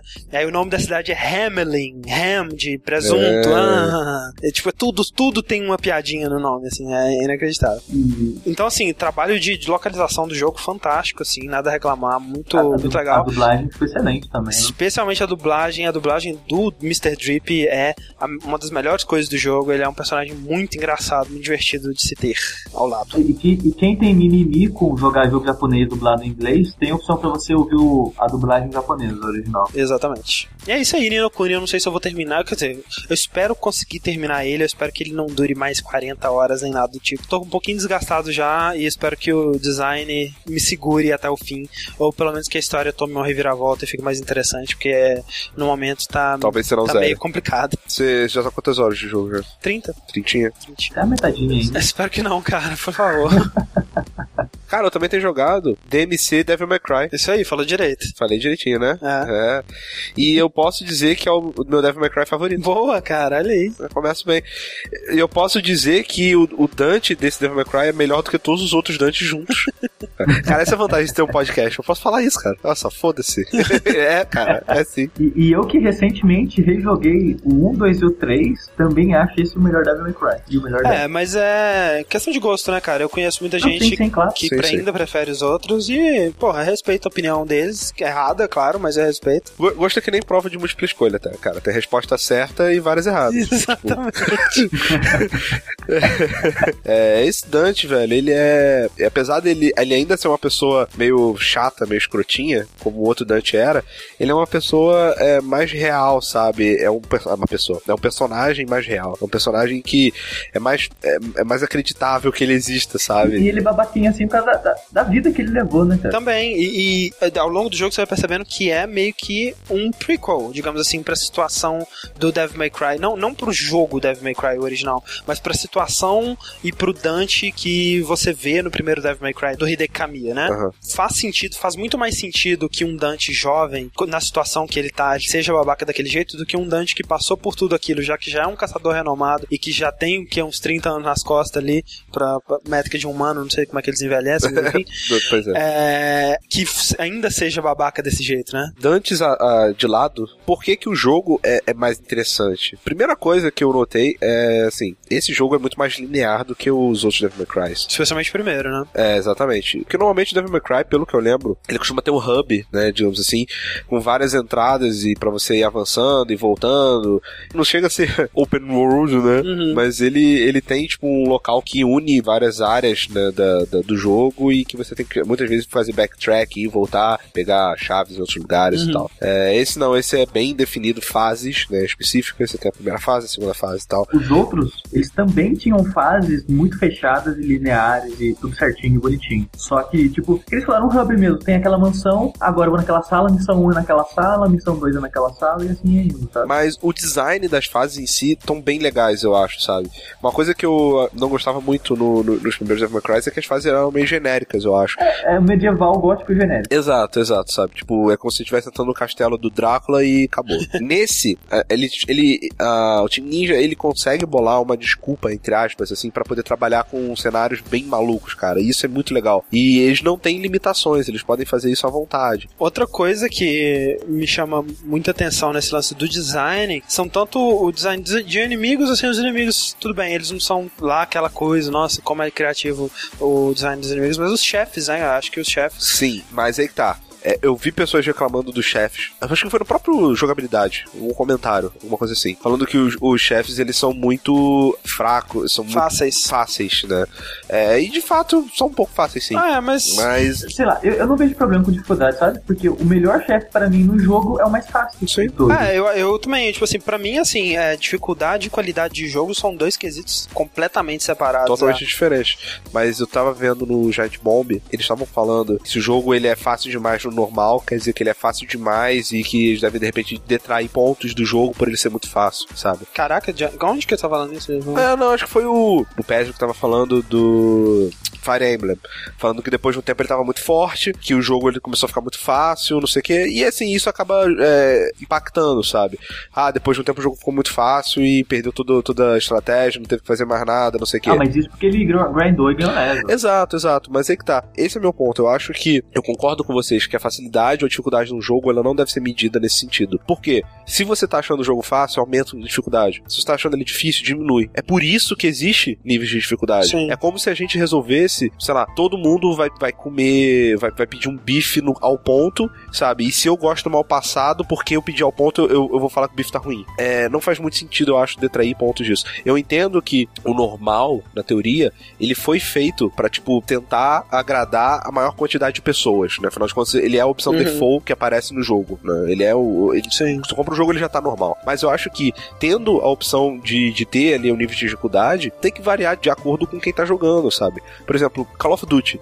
Desde o primeiro eh, Modern Warfare, eu só tenho zerado no, no- no nível mais difícil de todos, sabe? Porque eu gosto desse tipo de jogo, eu, eu sou relativamente bom nesse tipo de jogo. Se eu pegar um jogo de tiro e tentar jogar normal e achar ele fácil demais, a culpa não é necessariamente do jogo, a culpa é minha, que eu me treinei pra esse tipo de jogo. Vai, vai saber também, cara. Às vezes você. O desafio de você derrotar alguém não é o que tá te atraindo pro jogo. Isso não transforma você num jogador. Pior ou melhor, exato. É, é, tipo assim, às vezes você tá querendo jogar o Devil May Cry pra ver a maluquice dos cenários, pra ver como, como é que são os chefes e tudo mais. Você põe mais Pois é. fácil, tá de Por boa. exemplo, uh, Demon Souls, eu acho um jogo meio difícil, não perdoa erros, entendeu? Ao meu ver. Aham. E isso pra mim não me atrai, entendeu? Não, não chega a me atrair. Eu sei que esse é um dos pontos de atração do jogo. Sim, sim. Mas assim, é, é interessante você pensar esse tipo de coisa. Você, que, por exemplo, nosso ouvinte, que achou o jogo muito fácil, deveria ter aumentado a dificuldade. Se, se é isso que você quer. Tem um problema também que, sei lá, talvez quem achou que tava muito fácil tava jogando já no Nefilim lá e, e aí ele realmente teria que zerar uma vez pra abrir a próxima dificuldade. Isso, mas é que tá. Isso eu acho um erro do desenvolvedor, sabe? Então, eu também acho. É um de- erro de design. Eu acho que níveis de dificuldade, pelo meu ponto, onde ele é pra fazer o jogo se adequar ao nível em que o jogador deles tem sobre aquele gênero, sobre aquele tipo, estilo de Aham. jogo, ele tem que estar todo liberado logo de cara, sabe? Também acho, é, isso é um erro mesmo. Esse é um erro que eles mantiveram como é, referência às outras, às outras, aos outros jogos. É, o problema é que eles não mantiveram a mesma dificuldade dos outros jogos, né? Então, é, esse é um jogo Não, mais fácil. Não, o 2 então, o dois também é fácil, entendeu? O 1 e o 3 é difícil, o 2 é fácil e esse é fácil. A diferença desse pros outros é que os outros você não escolhia dificuldade. Você começava, você começava. Não tinha escolha de dificuldade. E depois, você terminando o tá, você quer rejogar um jogo numa dificuldade mais alta? Assim, nesse ele faz basicamente a mesma coisa, só que ele a princípio dá três dificuldades pra você E escolher. mesmo assim, eu acho que, sei lá, os chefes eles são realmente fáceis. Eu não tive problemas é, zerando no normal em nenhum chefe. O que, pra mim, de boa. Não tô jogando o jogo pra, necessariamente pra ele bater na minha cara. Mas eu curti os chefes pelo design dos chefes, pelas coisas que você faz, né? Pelo design da batalha, né? E uma das coisas mais legais que eu achei que esse jogo fez foi que ele não usa Quick Time Events, só que ele usa, né? O que ele faz? Ele coloca o Quick Time Event disfarçado do botão de gancho. Aham. Qual o problema do Quick Time Event? Que ele tá substituindo uma ação do jogo por um botão que você aperta e que não tem relação com o que você tá fazendo. E ele foi muito inteligente porque ele não te mostra um botão que você tem que apertar, ele te mostra um ícone que tá relacionado na sua mente a um comando que você tem que executar no controle. Sim. E aí você executa esse comando e ele executa uma ação que está relacionada ao gancho dele e tudo mais. Então é um Quick Time Event, mas eles se disfarçaram tão bem que você não sente que você está fazendo Quick Time Events durante a, a- a batalha, né? Eu achei isso Uhum. muito legal. E, e realmente muito bom. É, uma das, das críticas do Rick, por exemplo, é, ao Devil May Cry clássico, é que o Dante é sempre o cara mais foda do mundo nas cutscenes e no, no, no jogo em si não era, não era essa coisa. Nesse jogo eles Exato. fizeram quase não tem isso. Meio que o contrário. É. Eles, eles deixaram tipo, 90% das coisas que o Dante faz de foda no jogo na sua mão. É, o- as cutscenes são basicamente para diálogo, né, cara? Sim, é isso que eu tô pensando. As cutscenes elas são realmente basicamente pra diálogo, pra exposição. Talvez tenha faltado um pouco, sabe? Eu acho que, tipo, no início do jogo tem o, o Dante sendo meio fodinha, né, na hora de se vestir, que é uma, um throwback, né, Aham, ao sim. Devil May Cry 3, eu acho. E é interessante, sabe? Talvez pudesse ter um pouco mais disso, mas eu acho, eu acho bem legal, é, os diálogos são muito bem escritos, né? É, Eu acho que é questão da- dessa evolução dele. Eu acho que ele tá aprendendo a ser o Dante ainda, digamos assim. Nunca saberemos, porque provavelmente não vai ter continuação. Pois é, cara, isso aqui é triste, né, velho? Porque o jogo ele foi um fracasso de vendas, né? Ele foi um sucesso em críticas e um fracasso de vendas. Como já ouvi essa história todas as vezes na minha vida. É difícil dizer porque os números que saíram das vendas do Dante foi daquele. das vendas do DMC foi daquele NPD, que só calcula o número de vendas de cópias físicas, né? E atualmente, né, isso é quase irrelevante, porque você vê, por exemplo, que as cópias de Steam, né, e o jogo ele estava disponível desde o primeiro dia para download na PSN, né? Então, com certeza muitas cópias nessas versões foram vendidas, especialmente a versão do PC que está sendo tão elogiada, né? Muita gente dos críticos que a gente acompanha estava esperando sair a versão do PC. E você vê números, por exemplo, Far Cry 3 vendeu tipo 8 milhões, cerca de 30% desses 8 milhões foram versões do PC, cara. É algo que até um tempo atrás era inconcebível, né? O PC vender tanta, uma porcentagem tão grande assim. 200 mil cópias que eles dizem que o DMC vendeu. Vamos supor que contando as cópias digitais ele vendeu um milhão. Mesmo assim é um fracasso, né? Então. Cara, 200 mil é muito pouco, cara. É muito pouco. É. Mesmo, mesmo se ele vender um milhão, a gente provavelmente não vai ver uma sequência feita pela Ninja Theory com esse mundo, né? E o que não quer dizer também que a gente não vai ver Devil May Cry nunca mais, né? Daqui a uns 5, 6 anos tem outro aí, com outro desenvolvedor. Quem sabe no final da próxima geração. Exato, vamos ver. Muita gente vai me odiar por isso, mas eu acho que o combate desse Devil May Cry tão melhor que dos outros, porque ele é o mais fluido que você troca uhum. de arma num piscar de olhos. Você Sim. tem acesso a, uhum. a, a, cinco armas melee, três armas de fogo. Tipo, você troca praticamente instantaneamente, pode manter o combo com todas as armas ao mesmo tempo. É. E conforme as dificuldades vão aumentando, vai mudando as, as hordas de inimigos. Eles vão. Você vai enfrentando tipos de inimigos diferentes, momentos diferentes do jogo. Exato. E, e a parte do jogo mais difícil tá nessa. Porque o jogo ele usa muito mais estratégia que os outros. Por exemplo, Isso é. Vai vir um momento do jogo que ele vai, tipo, te mandar um bicho que só toma dano de angelical, um bicho que só toma dano demoníaco, um que só toma, só toma dano se, der, se você der parry nele antes, uma bruxa que faz um escudo de proteção no inimigo, tem um inimigo que só toma dano pela frente, um inimigo que só toma dano pelas costas. Fica muito estratégico. Eu achei extremamente divertido isso, né? Eu, eu vou lá, tipo, ah, vou matar aquele cara primeiro, eu vou fazer isso, aquilo. Todas as armas eu achei muito divertido e gostosas de usar, e todas são úteis para cada tipo de inimigo. Especialmente o Kablooey. Kablooey eu não usei uma vez. eu usei pouco, eu usei muito mais o o, Shotgun, é. E o último chefe, o último combate, eu acho que, que foi um, para dar uma agradada aos, aos fãs da série, que, que é o combate mais Devil May Cry clássico do jogo todo, na minha opinião. É verdade. E, e a Cat é uma... É, as pessoas não gostaram da... O que você achou da Cat, Rick? Eu achei ela muito legal, cara. Eu achei ela muito legal. Eu achei ela... Eu também gostei dela. É, é que tá, né? Achei legal ela ser uma personagem bem é, crível, né? Sim. E ela tem uma história bacana, assim. É meio, até meio perturbada. Mas, sei lá, uma coisa que eu não gostei muito é... Bem que acho que normal, né? Ela era muito devota ao, ao Virgil. É, mas, é, mas, é, mas, faz sentido, sentido com a né? história dela. Ah, não, sim, sim, é isso que eu tô falando. É, faz sentido. Eu não gostei, eu não gostei muito do Virgil dessa versão. Aliás, Virgil antigo é melhor do que esse, eu acho. Mas o que que isso quer dizer, Rick? Tipo assim, você quer dizer que o Virgil antigo ele era mais style que esse? Ou ele era um melhor não. personagem que esse? Eu acho, eu acho ele, mais, sei lá, mais agradável. É porque pra mim o Virgil antigo era o único cara que, tipo, sabia que o Dante era, era chato, tá ligado? E cuidava disso. Ah, mas quando você não tem um Dante chato, esse Virgil ele cumpre bem sim. o papel dele. Eu acho que, tipo assim, você dizer é, que, tipo é, assim. É, que é difícil falar do, do, dessas coisas sem dar spoiler do jogo, sabe? Sim, mas, mas... O, lan, o, lance é que, assim, quando você diz o Virgil antigo era mais legal, ele era mais estiloso, ele era mais cool, ele era. Mas, tipo, essa não é a proposta desse Virgil. Não é a proposta é, desse, a, a proposta desse Virgil é ser um bundão, é ser um bosta, é ser um cara que. Exato. Desculpa, spoiler. Não que isso seja um problema. É, eu, eu, eu acho que, ele é até foda, sabe? Mas ele se passa desse burocrata que não sabe fazer nada, sabe? Sim, ele tem a evolução, ele tem um arco de evolução, o Dante tem um arco de evolução. Acho que todos os personagens eles, eles passam por, por, isso. E eu acho que a Cat ela, ela é um, um catalisador muito bom para essa história. E eu me vi me importando muito quando, em certos momentos da história. Tem uma missão que 80% dela você anda, não tem combate e é uma das melhores missões do jogo. E a função dela é, é ligar você junto com a Cat. É legal. Maravilha, mais alguma coisa da Devil May Cry, Rick? Ah, não, é isso, joguem. Eu recomendo, é muito é. legal. Recomendar selo Slash Rick de aprovação. Sim, e vocês sabem, quando o Slash Rick recomenda, né, vale a pena. Exatamente. Vale a pena, dá pra fazer um jingle aí. Exato. Tá, então olha só, outro jogo muito parecido com Devil May Cry em gênero, pelo menos, que eu tenho jogado recentemente, e eu. É, é difícil não fazer comparações, né?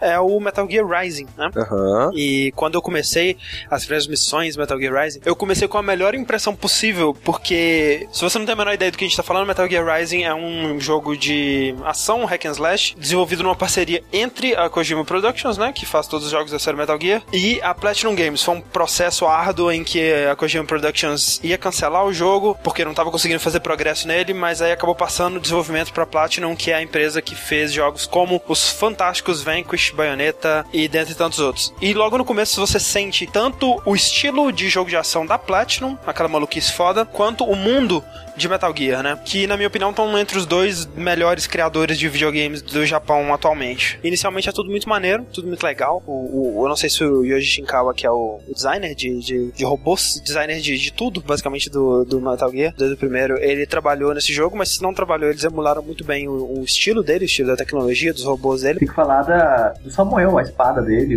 o- o- a ideia por trás da espada O dele. Jetstream 100, cara, é- foi um momento, assim, de epifania da minha vida, Rick. Tem um cara Hum. Que ele tem uma, uma katana clássica, Aham. com a lâmina vermelha, katana, beleza? Aí sabe aquele golpe que você põe a katana na bainha e aí você Saca. tira ela rapidaço Sim. e saca Uhum. aí, exato, né? Como é que é a bainha da espada dele? É como se fosse a, a parte de trás de um rifle, de uma de um rifle M4, uma Colt Aham. M4, onde ele segura a bainha, tá o gatilho. E aí ele põe a katana na bainha, aperta o gatilho e a, a katana é disparada. E ele tá segurando, né? Então ele faz aquele golpe com o, o impulso de um disparo de arma. Olha. E tipo, isso explodiu minha cara como ninguém nunca tinha pensado Sim. nisso, cara. Foi a parada mais incrível que eu já vi. Cara, Metal Gear, de modo geral, ele é uma parada muito criativa, né? Os designs do, de Metal Gear, de Sempre. toda a série, são muito legais, É. né? A única coisa que eu não gosto de Metal Gear, e eu acho que Metal Gear Rising entra nesse critério também com louvor, é a história... Não, não na história, assim, a história faz sentido pra algumas pessoas, mas ela é tão cheia de coisa, tão convoluted, assim, sabe? Que é- se torna meio que penetrável pra mim, sabe? Sério, o Metal Gear Rising ele não é assim, cara. Ele é-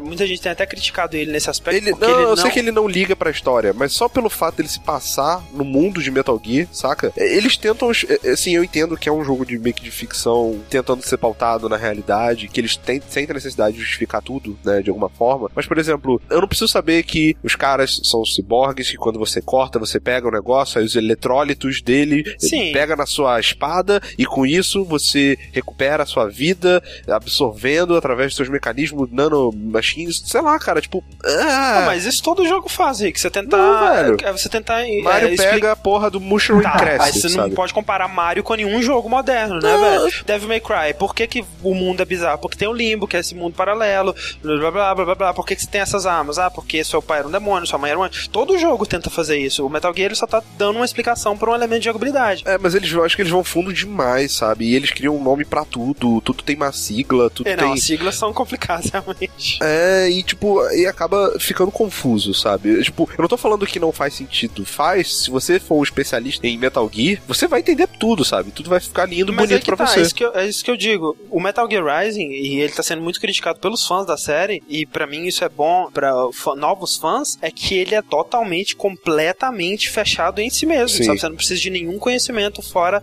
de Metal Gear Rising pra entender Metal Gear Rising. Esse lance da tecnologia e do coisa é algo que eles falam, tipo assim, Sim. em 30 segundos e nunca mais tocam nisso. Aham. Literalmente pra não falar. Aí, se você pegar a espinha desse cara, você vai magicamente recuperar a sua vida. Por quê? Uhum. Eles colocam algo que te dá uma imersão a mais, mas tipo assim, É, e os, sei lá, PCMs e SOGs e Lalelu Leilô e. Não, não tem mais. Lalelo acabou no 4. Cara, eu não dizer que tá, não faço menor. Cara, até hoje eu não sei nem o que que é Lalelu Leilô, velho. É os patriotas, mas tipo assim, não tem, não tem isso mais no, Sabe, no, tipo, no por Rising. que, velho? Porque não são patriotas. Por quê, Rick? As pessoas que têm nanomachines, Não, elas não, não, não, não, conseguem. não, não. Ok, Não, tá não, não, não, não, vamos pra esse lugar. Eu não quero tá saber bom, de então verdade, tá. de verdade. Eu não quero Mas o saber. que eu ia dizendo. Mas, assim, você entende por não, que eu entendo, mas é isso que eu- tô falando. O Metal Gear Rising ele não faz isso que você não gosta. Não faz isso. Ele, é, o que eu achei que você ia falar, na verdade, era os momentos de vergonha alheia, que ele tem também. É, tem, mas assim, eu, eu meio que já entendo o Kojima o suficiente, acho que pra deixar isso passar É, um pouco, sabe? Ele tem menos até, ele não tem ninguém cagando nas calças, né? Ó, isso é bom,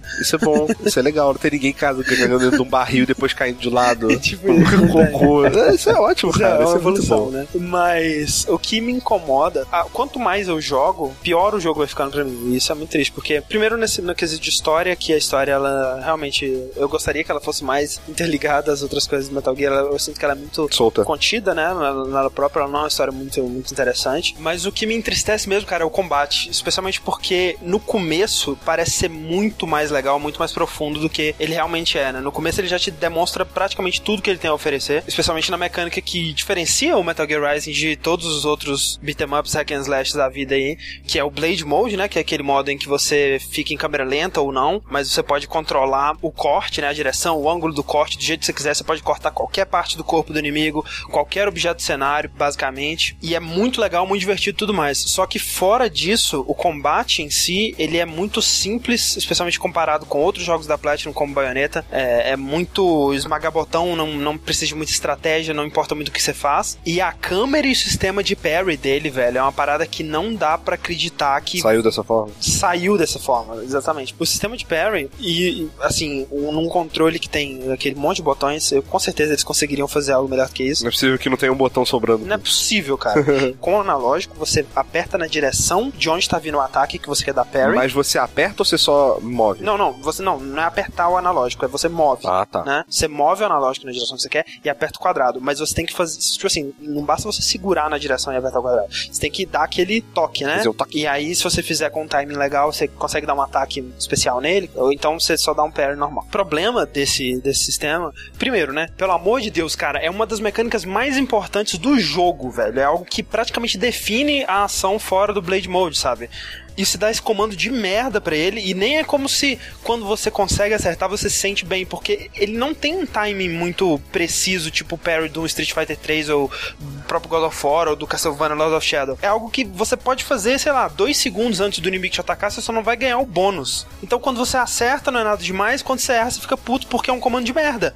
E quando você soma isso com a câmera, que é uma das piores câmeras que eu já vi na minha vida, porque ela tem vida própria, ela, ela decide em qual inimigo que ela vai se focar, praticamente parece que ela escolhe qual inimigo tá se movendo mais pra se focar, então a câmera fica tendo espasmo, girando. Uhum. Muitas vezes mesmo travando o inimigo, você depende da orientação da câmera pra dar esse parry, então é muito ruim, cara, não dá pra entender. E ainda é um jogo divertido, eu vou zerar porque Tem quatro horas. tem 4 horas de duração, deve estar no final já dele, mas triste, sabe? Triste ver um jogo com tanto potencial, com um sistema de combate tão legal, sendo arrastado pro chão por uma, uma coisa tão boba, sabe? Se, se o parry fosse tipo, sei lá, E R1. é incrível, André, que, que quando você começou a jogar, você falou pra mim que tava achando ele melhor que Devil May Cry. Pois é, justamente porque o começo dele é muito impressionante, sabe? Ele te apresenta todas essas coisas, e, cara, se isso é o início do jogo, eu quero ver o que vai ser no final, né? Mas primeiro que ele te apresenta quase tudo logo de cara, e segundo que esses problemas é algo que você só vai ver depois que você se aprofundar mais, né? Então. Ele é curto, por que que você não terminou ele ainda? Você pegou ele foi recentemente? Por quê? Por causa disso. Sim, eu tô desanimado Ah, sei lá, você é um maluco para. Vai platinar? Provavelmente não. Dizem que o hard dele é muito absurdo. É como todo jogo da Platinum. E o que mais você tem jogado então, Sushi, pra fechar aqui? Eu tenho jogado também um tempo atrás um joguinho aí que, que fez muito polêmica na internet, o Proteus, que muitos dizem que ele é um não jogo, porque a, a ideia do jogo é o seguinte: você acorda no mar, tem uma ilha na sua frente, você anda até a ilha, você explora a ilha durante um tempo e o jogo acaba. É, é isso o jogo, sabe?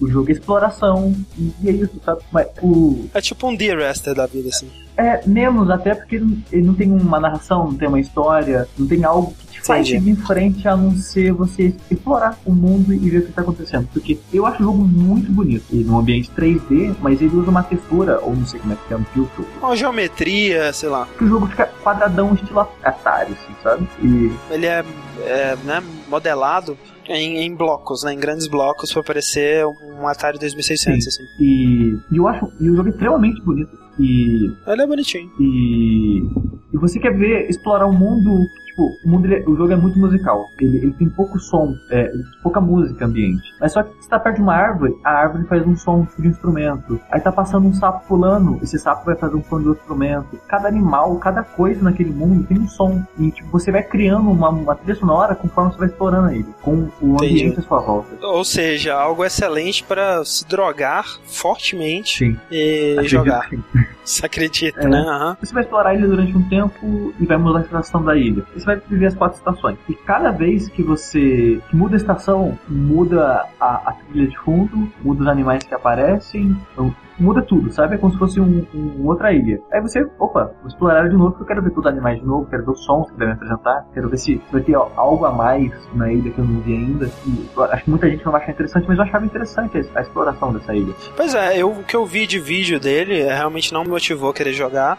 Eu achei ele um, um- um visual diferente, né? Um visual interessante, mas não necessariamente bonito. Ou, ou que me atraiu a querer ver mais, mais coisas feitas nesse visual. Ou querer ver o que acontece nessa ilha. Eu realmente não me interessei. E sabendo realmente que o jogo ele é basicamente essa exploração, e sem nenhuma narrativa nem nada do tipo, eu não me, não me interessei. Dizem que no final ele tem uma, alguma coisa que acontece que é muito interessante. Então, é, é- é que o jogo, a princípio, ele não tem uma narrativa, nada falado. Mas você repara que vai acontecendo algumas coisas conforme vai mudando as estações. E você chega a uma conclusão quando o jogo termina. Eu acredito que a maioria das pessoas chega à mesma conclusão, não sei. Ele é um jogo muito íntimo nesse, nesse quesito. E é legal também, acontecem coisas naturais diferentes no jogo. Por exemplo, Aham. é, teve uma vez que eu joguei e eu vi uma chuva de meteoros. Aí teve uma outra vez que eu fui jogar e teve uma aurora boreal, entendeu? Vai acontecendo umas coisas naturais Aham. diferentes assim, Sabe onde tem isso também, Sushi? na vida. No mundo. Na Terra. Só que o mundo, Rick, ele não tem gráficos de Atari 2600. É verdade. Uma é coisa que eu verdade. acho muito legal também, o clique do mouse, o, o clique esquerdo, o personagem anda. Se você clicar ele anda. É, você pode só segurar o botão do mouse e ele vai andando. Para poder você ficar com a outra mão livre. Exatamente. Ah, Sushi, você tem um tênis verde? Não. Ah, Você tem que comprar um. E é engraçado, cara, porque vocês não sabem, mas o Sushi ele é metaleiro, cara. Ele tinha um cabelo, é. cabelo foda, head- e headbanger. agora tá ficando carequinha. O André tá falando o quê? Você também vai ficar careca. Tô né? não, não, tá bom. Paga essa porra. Beleza, esse foi o Proteus. Obrigado, Sushi, por compartilhar seu tênis verde conosco. Cara, por que que vocês falam que eu não sou tão vendo tênis verde quanto o André assim, não, cara? Porra. É, velho. Velho, olha os jogos que você jogou essa semana.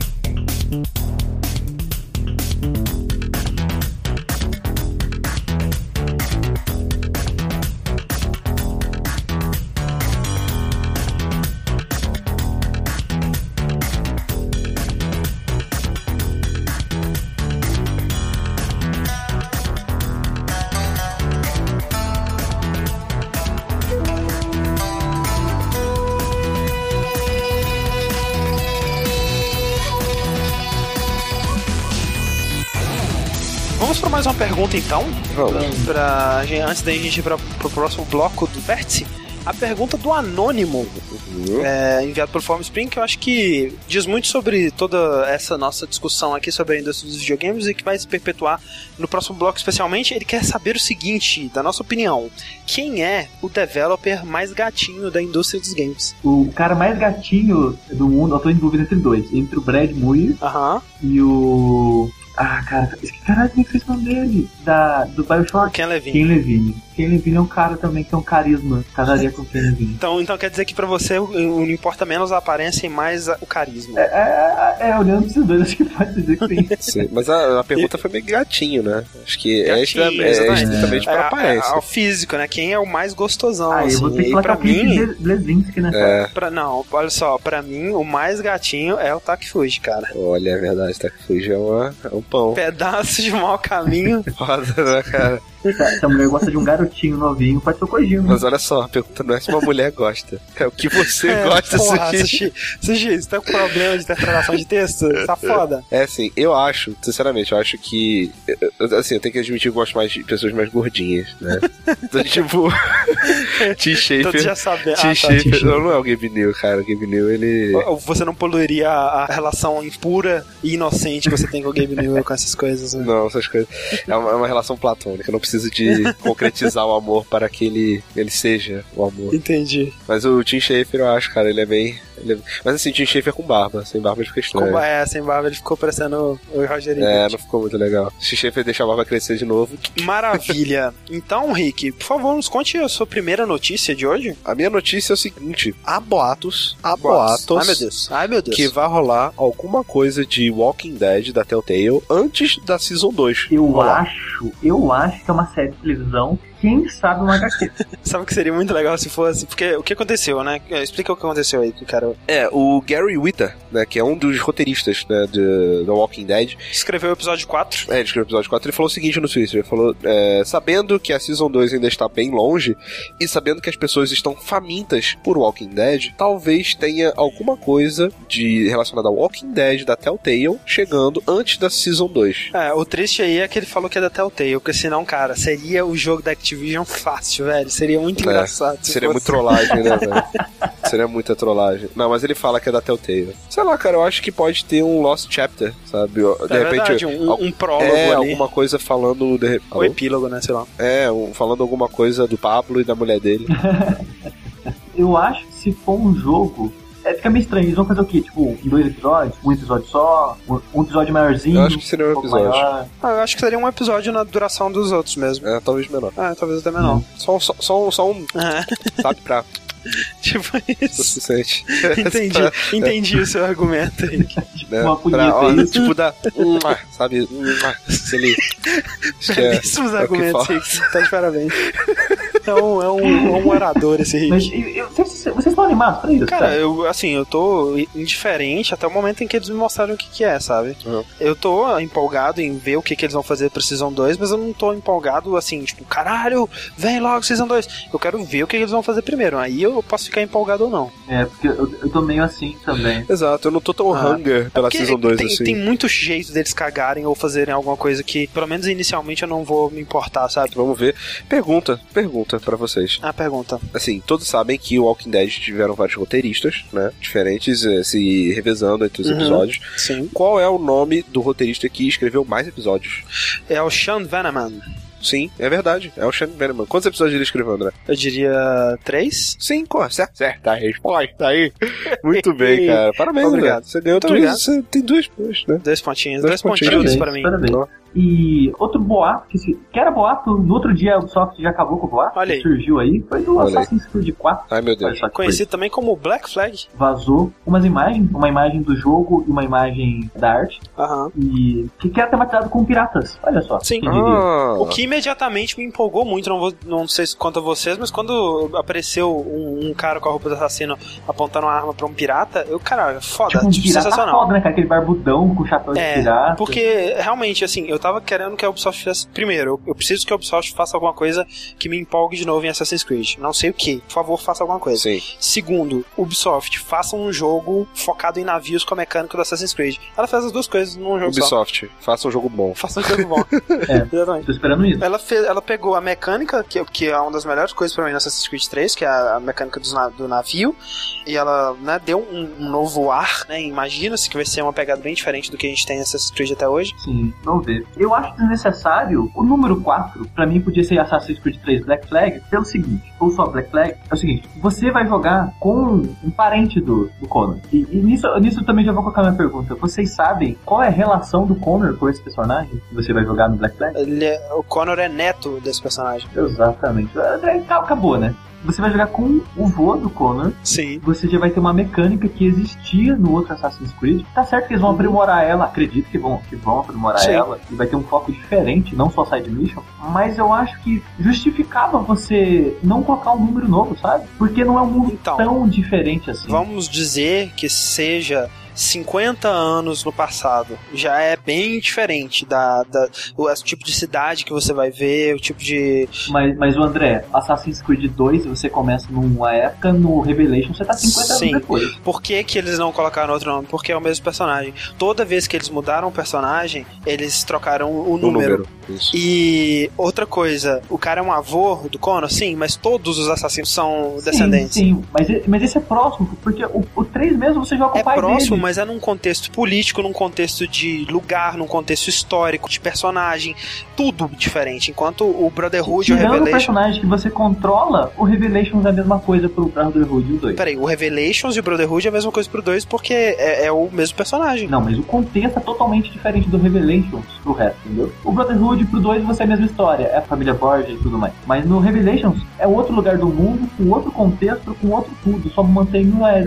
Não, não, mas mantém a, a sequência, é a sequência daquela história dele. Ele tá Não, mas- seguindo a mesma história do Mas, 2. mas, mas isso eu tô falando, tipo, isso não importa. O que importa é se muda o personagem ou não. A, a minha questão, Sushi, não é o, o fato de ter número 4 no título. É que eles não botaram o 4 no lugar do A, de Black ou de Flag. Isso pra mim é um cara, velho. eu, eu concordo que eles colocarem Assassin's Creed 4, mas aí no caso não precisava do Do subtítulo. Black Flag, É, sim. isso eu concordo. Porque pra mim, sabe o que, sabe o que parece que foi isso? Tipo, eles, poxa, a gente fez dois jogos, que é a continuação do 2, e não manteve o número. Pra não repetir isso de ter muito jogo sem fazer o número evoluir, vamos colocar esse 4 escondidinho depois do Creed ali e colocar um subtítulo que vai chamar mais atenção. É, eu nem acho que foi isso, porque eles estão realmente fazendo uma proposta diferente. Eles estão mudando muito em relação ao 3. Em teoria, em proposta. O que eu acho também engraçado é que, tipo, quando tem subtítulo e o número, eu, eu imagino, sei lá, em português vai ser Credo do Assassino 4. Agora é pra valer.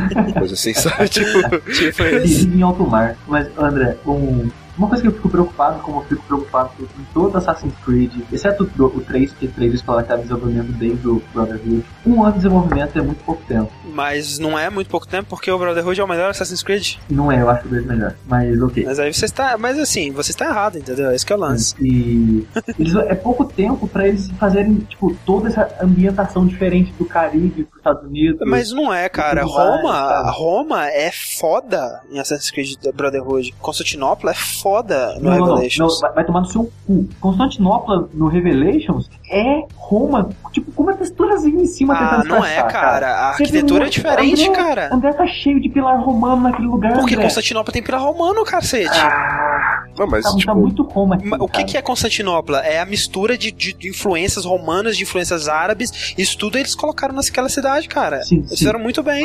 Eu acho que foi uma, foi uma mudança muito porca de construção pra outra, sabe? Eles colocaram uma texturazinha Ué, mas aí- rapidinho em cima. Velho, oh, mas aí é que nem você dizer que as cidades do Assassin's Creed 3 não são tão bonitas quanto Roma, cara. É claro que não são. Você não pode. tipo assim, eles estão eles estão se baseando em algo que realmente existiu. Se Constantinopla não é tão bonita quanto Roma era, é porque Constantinopla é aquela porra mesmo, eu, velho. eu, não- eu não digo de, de, de beleza, de como é a paisagem, sabe? Mas Sim. eu acho feio mesmo, não sei. Tecnicamente, sabe? Ah, é, tecnicamente, é, talvez seja porque aquela engine já estava envelhecida, mas é tão detalhado e bem feito quanto Roma, cara. É só você ver, tipo, você compara, você vê os monumentos e compara com fotos, né, e tudo mais, é absurdo, sabe? A quantidade de, de, de cuidado e detalhe que eles puseram em cada coisa ali. E eles fizeram isso em um ano, né, ou, ou dois anos, no caso, né, que é a equipe reserva.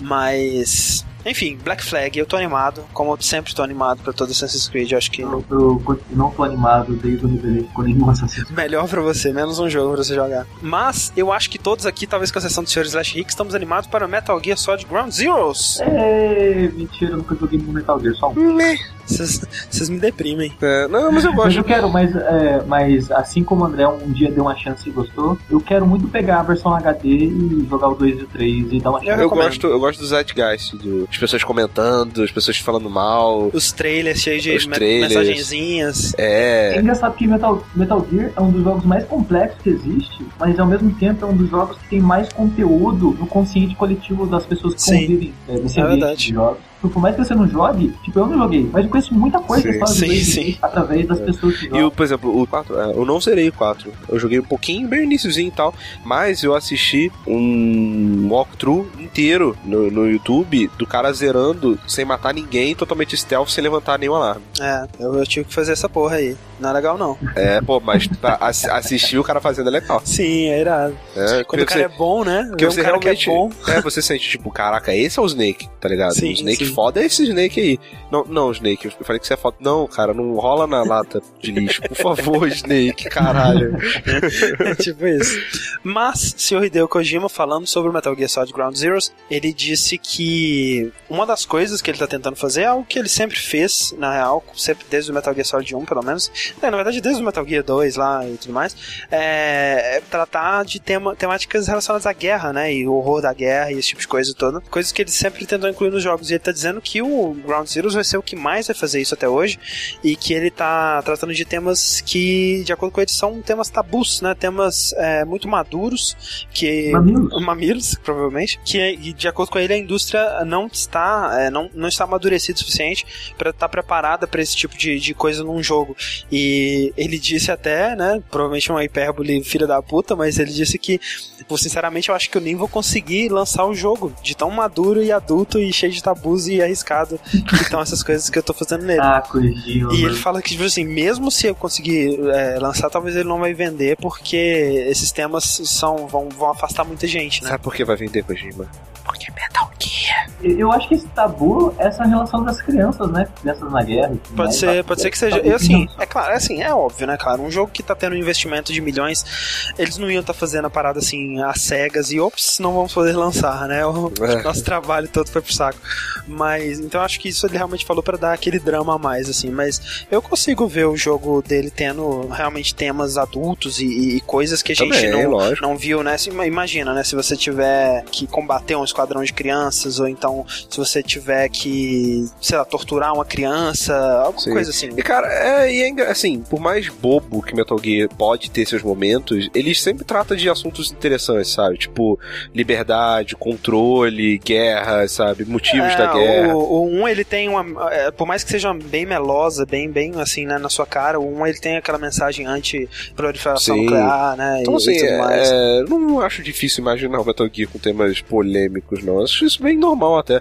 É um jogo muito politizado, sabe? É, o 2, especialmente, acho que ele Sim. toca muitos temas assim, né? Tem tem todo o lance da história do Raiden, tem todo o lance do, do, do passado do Atacon com os incestos na família dele, a porra toda. Tipo, umas paradas bem tensas, assim, de você ver num videogame, né? E é coisa que o Kojima sempre ele abordou sem muito, sem muito medo. Eu não lembrava disso, não. É, o. o... Isso na família do É, eu não não, na família do Otacon, na verdade, que Do o, Otacon, é. o Otacon, ele comeu a irmã dele, Hã? E aí o pai dele se matou de desgosto. Como é que eu esqueci isso, cara? Eu bloqueei. Sinistro, sinistro Eu isso, né, vou mandar pro Love Line isso aí, por que, que eu não lembro disso?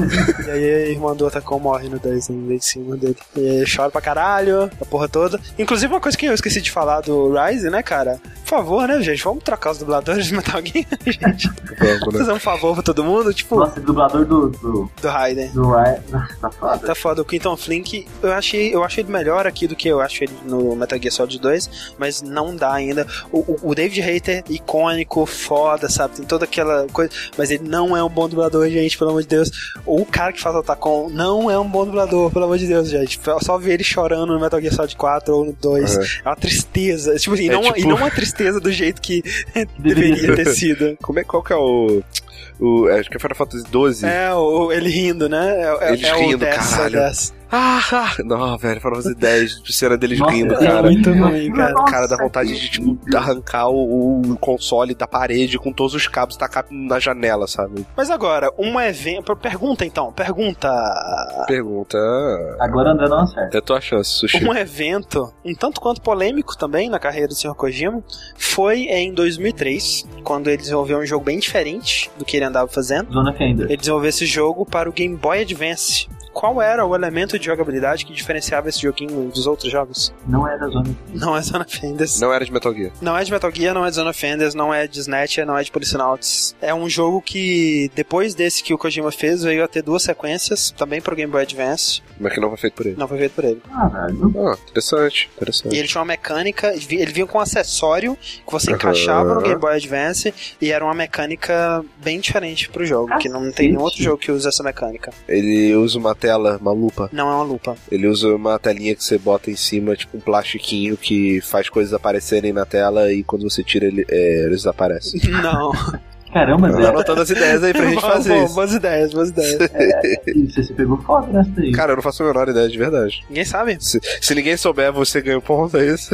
Exatamente. Então, pera aí. Todos os pontos, é isso. Eu, eu não joguei. Sim, eu também não joguei. Especialmente porque precisa ter o acessório. E ele só saiu no Japão. Não, saiu aqui também. O nome do jogo começa com B. Eu, eu, eu sei o nome do jogo agora que eu procurei na internet, mas não seria justo eu, eu dizer isso. É Boktai o nome do jogo. É Boktai, exatamente. Qual que é a mecânica que diferencia ele? Eu nunca ouvi falar desse jogo. Fala desse jogo. É, eu também não. Então tá, a mecânica diferencia que ele tem um acessório que você liga que capta a luz do sol e você usa a luz do sol como poder dentro do jogo. Isso é maneiro? Não sei se é maneiro. É, mas a ideia é maneira. É, a ideia é boa, né? Mas, ideia tipo é boa. assim, tipo, que acabou tem só amanhã agora. É, o, o gênero do jogo, segundo o Kojima, era Some Action RPG. Puta que pariu, Kojima. Puta que pariu, Kojima. Ninguém marca, então eu tenho todos os pontos por enquanto.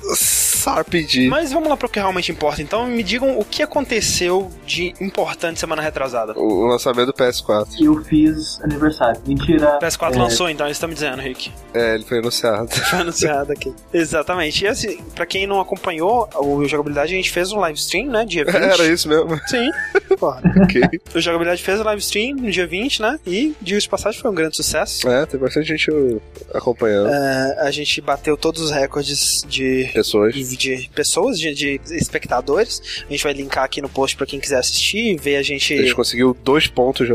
ver a gente xingando ah, os lags que deu durante o vídeo, né? Sim. É, mas a gente fez uma discussão antes, uma discussão depois, foi bem legal. E, especialmente, a gente teve o bolão, onde a gente listou vários tópicos para antes da conferência, né, dias antes, para todo mundo poder participar e dizer o que, que eles achavam que ia acontecer e responder os tópicos. E a gente compilou todos os resultados, marcou um ponto para cada item que a pessoa acertou e um ponto extra se a pessoa tirou a informação do nada, né, por conta própria. Por exemplo, se ela citou o nome de um jogo que, que a gente não comentou nada, mas que apareceu na Se ela conferência. assim, Tipo- a Revolution vai anunciar o Drive Club, que eles já reservaram o nome há nove anos. É, Exato. É, Porra, três aí- pontos. Né? Então, vamos revelar quem foi o vencedor que ganhou um jogo do Steam. Coloca a música do Oscar agora. O vencedor foi. Olha só, três pessoas empataram com 18 pontos. Então, o que a gente vai fazer é pegar o primeiro que marcou 18 pontos pela lista das pessoas que preencheram.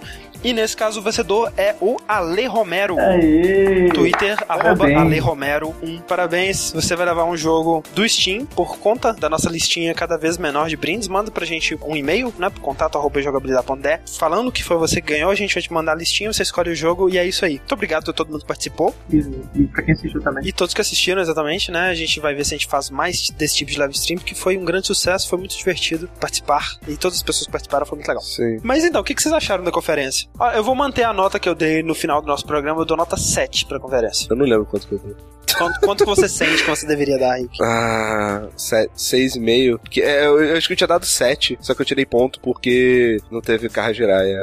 6, beleza. E você, Sushi? Eu, eu dei 7 no dia e agora acho que eu. É, vou manter o 7. Todo mundo deu dando 7, 6,5, 6. É, mas eu gostei, cara. Eu, na verdade, foi melhor do que eu esperava. Muito melhor. Eu acho que das coisas que eu esperava que eles fossem fazer e não fizeram, foi só mostrar o console, sabe? Exato. Que não faz diferença nenhuma. Faz diferença que é legal ver. Eu acho legal ver como que o console vai, vai ser. e, é, acho que reflete um- uma questão de como que eles estão encarando esse console. Mas, mas Acho- André, a apresentação toda foi para mostrar a filosofia, o ideal do console. Mas assim, o que você disse é que não faz diferença nenhuma. Isso eu discordo. Eu acho que faz sim. É. E eu gostaria de ter visto. Sim, mas não faz diferença no final se eu vou ficar ansioso ou não pelo console, se eu vou querer comprar ou não. ele. Sushi, se ele tiver um formato de um pênis, você não vai ficar ansioso pra comprar. Aí eu vou ficar mais ansioso. Não faz diferença nenhuma também que tipo de placa de vídeo processadores estão usando se no final das contas tiver todos os jogos bons do Não, mundo nele. Mas, Mas não, é interessante eu saber acho esse mais tipo de coisa. interessante que a casca de fora. Com certeza, eu também acho. Eu só não acho que não faz diferença nenhuma. Sim, al- alguma diferença faz. Ok, ok, ok. Eu fui muito extremo. É, pois é, tipo, se faz 0,01%, é alguma, já não é nada. E assim, o que mais me chamou a atenção da conferência, não sei quanto a vocês, mas não foram Hum. o- os jogos né, que eles mostraram. Por mais que é, tenham impressionado a quantidade de jogos que eles mostraram, ou pelo menos teasers de jogos, que eu esperava mais é, é, tech demos, inclusive. Qual que foi o jogo que eles mostraram que mais empolgou vocês? Empolgar?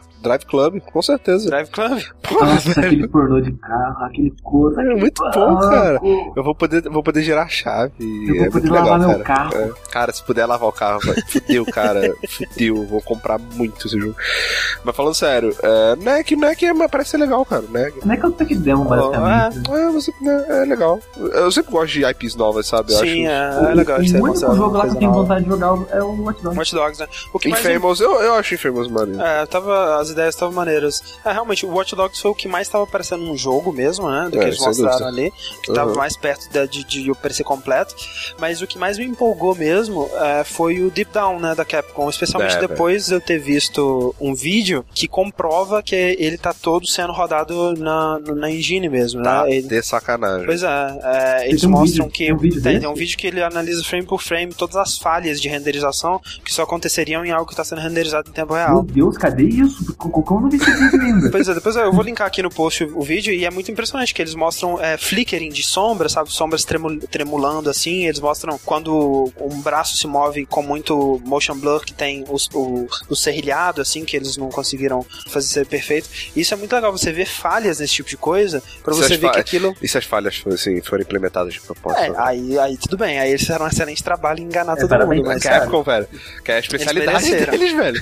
mereceram. De Mas Deus. Aí, tipo, isso me deixou muito empolgado, porque pensar que em algum momento da geração, e óbvio, isso não tá nem perto de ser um, um launch title, né? Mas que em algum momento da geração a gente vai ter um jogo assim, né? É que nem você para pensar que, por exemplo, quando o Killzone 2 foi anunciado na conferência da Sony, era um CGzão, né? Na, descarado, assim. Mas quando lançou o Killzone 2 mesmo, ele tava muito parecido com aquele CGzão. Então, em algum momento da próxima geração, a gente vai chegar no nível de Deep Down, isso é muito empolgante pra mim, sabe? Exato, é legal mesmo. Bem maneiro. Uma coisa que eu achei muito legal na realidade, na conferência, do modo geral, é a humildade da Sony. Primeiro, a parada que mais me chamou a atenção foi realmente esse tom da conversa, né, cara? A gente tava revendo, né, antes do nosso streaming do- da conferência, a gente tava vendo o, o review do PS3 em 2005, né? E é outro tom, né, velho? Naquela época a Sony ela tava no topo do mundo dos consoles, né? Tipo, o que, que é Xbox, o que, que é Nintendo, né? Todo mundo sabe que o PS3 é a única opção pra quem quiser ter um videogame sério, né? A gente pode cobrar o que a gente quiser, a gente pode fazer a arquitetura mais alienígena possível, porque não importa, cara. O PS3 é o console que vai vencer. É o E, tipo, console que vai te fazer trabalhar num segundo emprego pra pagar ele. Exatamente. E agora o Tom, né, velho? É outra empresa, né, Rick? É, por favor, gostem de mim. É. Nós estamos fazendo de tudo para que vocês sejam bem servidos, É. que vocês tenham facilidade para programar no nosso jogo. É, por favor, gente. Pelo dá amor uma de chance Deus, pra né? gente, sabe? A gente tá tentando de verdade. Você vê, tem os caras aqui, velho, falando sério aqui, os caras, pô, A gente, por favor. Se a gente cometer mais um erro desse, a gente acaba, Não, gente. mas Pelo amor de Deus, é. todo mundo É. vai embora. dá, dá uma força aí, galera. Mas eu, eu- gostei muito disso deles terem desenvolvido o console nos Estados Unidos e não no Japão, e ter desenvolvido o console junto com desenvolvedores, perguntando o que vocês gostam, o que vocês não gostam, Com o que certeza. vocês acham que vai ser o melhor. Tipo, é o ideal, sabe? A, a Sony, ela demonstrou através disso que ela entendeu é, algo que até o Xbox ensinou pra ela nessa geração, né? Que é, não interessa se o seu console é mais potente é, e vai se comunicar com a geladeira, a máquina de lavar, que nem eles prometeram que o PS3 ia fazer. O que interessa é se é um ambiente agradável pros desenvolvedores, pros jogadores, né? E acima de tudo, se vai ter jogo bom, né, cara? Porque, como a gente viu no DS, onde tiver jogo bom, vai ter jogador, né? E, Isso. Cara, e eles estão dando muito foco pros desenvolvedores, cara, e eu fico muito feliz com isso. Eles fizeram o, o processador, é praticamente é um processador de PC, você vai praticamente programar um jogo de PC pra ele, e eles estão, tipo, falou, se você é indie, cara, vem, vem pra cá agora. Isso. Eles disseram isso quando eles levaram o Jonathan Blow pra cima do palco, sabe? Exato. É, outra coisa que eu curti, a segunda coisa que mais me impressionou na, na conferência da, da Sony foi realmente a qualidade das apresentações, né? Porque você vê a conferência de 2005 e especialmente a conferência de 2006, né, da Sony na E3, que é um poço de pérolas cômicas, né? A conferência do Ridge Racer, né, do, do Giant Enemy Crab. Porra, pelo Deus. E eu acho que tava todo mundo esperando, né, realmente a piada da vez. Você vê no nosso bolão que muita gente sugeriu como tópico, ah, qual que vai ser a piada da vez, né? E não Uhum. é que não tenham tido coisas engraçadas, né? Que eles É, estão falando. Club, O de pornô de carro, né? Cara, o, tem- O cara que apanhou da polícia. o cara mais triste do mundo, né? Os caras da, da Band, a Band, Pop Band lá. Mas Foi de boa. quando as coisas mais engraçadas é quando o, o cara do carro, né, que tava tão empolgado com o jogo dele, que fez aquela porra, né, que tava parecendo um maníaco sexual, de tão empolgado Sim. que ele tava com o jogo dele. Cara, eu ri tanto, velho, vendo isso comentado pelo Giant Bomb. Mas tanto, tanto, bom. cara. Com exceção, acho que da Square, da Band, da Blizzard, que é, obviamente tava lá porque eles meio que foram obli- obrigados, né? A sensação que passou é que tava todo mundo muito empolgado em mostrar o que eles tinham que mostrar ali, né? E o. Cara, e queria que todos os desenvolvedores fossem maníacos pelos seus jogos, sabe? Com certeza, né, Tipo, velho? ia ter muito jogo bom se fosse E que isso. nem o Sushi falou, você teve o Jonathan Blow representando os indies, mas mais que isso, né, velho? Você começou a conferência trazendo no palco Mark Cerny, né, velho? O cara que, que apresentou as especificações lá do PS4. Cara, que excelente apresentador que ele foi. Não, e, e ele é o arquiteto do sistema. E é, já puxa o meu quiz aqui então. Eu quero que vocês me digam um jogo produzido ou programado ou atribuído de modo geral ao Mark Cerny. É, Hearthworm Jim.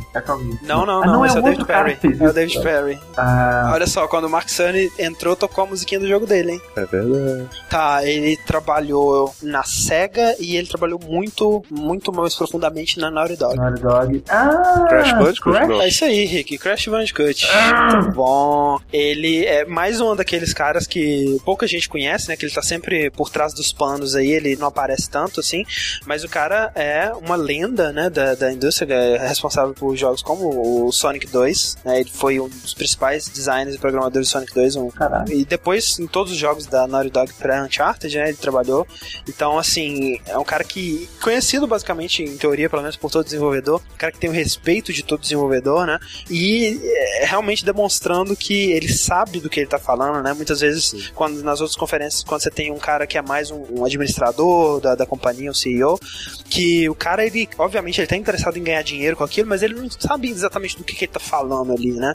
E o Mark Cerny não, cara. O cara, ele tem essa credibilidade que foi passada muito claramente na apresentação dele. E tudo bem, o público de jogadores talvez não conheça o trabalho dele ou a importância do Mark Cerny, né? Mas a empolgação dele transpareceu, né, velho? Sim, sim, bastante. Foi uma das melhores, se não a melhor parte da, da pra mim foi a parte dele. É, eu a melhor parte também, né? Especialmente porque tudo que ele falou era muito concreto, né? Ele falou do controle, ah, tá aqui o controle, né? E ele é uma pessoa que é, é muito emotiva, né, cara? Eu tenho medo, os olhos dele são muito. passam muita, muita é. emoção, né, cara? E, e falando em controle, o que, que vocês acharam do Eu controle? achei ok, cara, achei legal. Ah, ah, Uma parada que o Ogro comentou com a gente na, na conferência que de repente o controle tá com uma aparência de mais pesado e tal. Eu acho isso bom também. Também acho isso legal. É, segundo as especi- especificações que a Sony é, lançou assim que acabou o vídeo, ele tá acho que 12 gramas mais pesado. ótimo, assim. ótimo. Isso é bom. Deixar meus, meus pulsos mais fortes. Mas, mas aquele controle, ele não é a versão final Pois ainda, é. talvez mundial. Mas ele, ele tá bonito. Assim, eu acho que quando você vê ele de longe, ele parece um pouco esquisito. Mas quando você vê ele mais de perto, você vê que ele é bem feitinho, É ok. né? É, tem É, algumas ok. coisas que eu ainda acho mais bonita no DualShock é, 3, né, atual. Mas eu, eu acho que Não, eu, eu acho eu acho o Shock 3 mais Eu bonito. também, no momento eu acho mais bonito, mas talvez seja questão de costume também, né?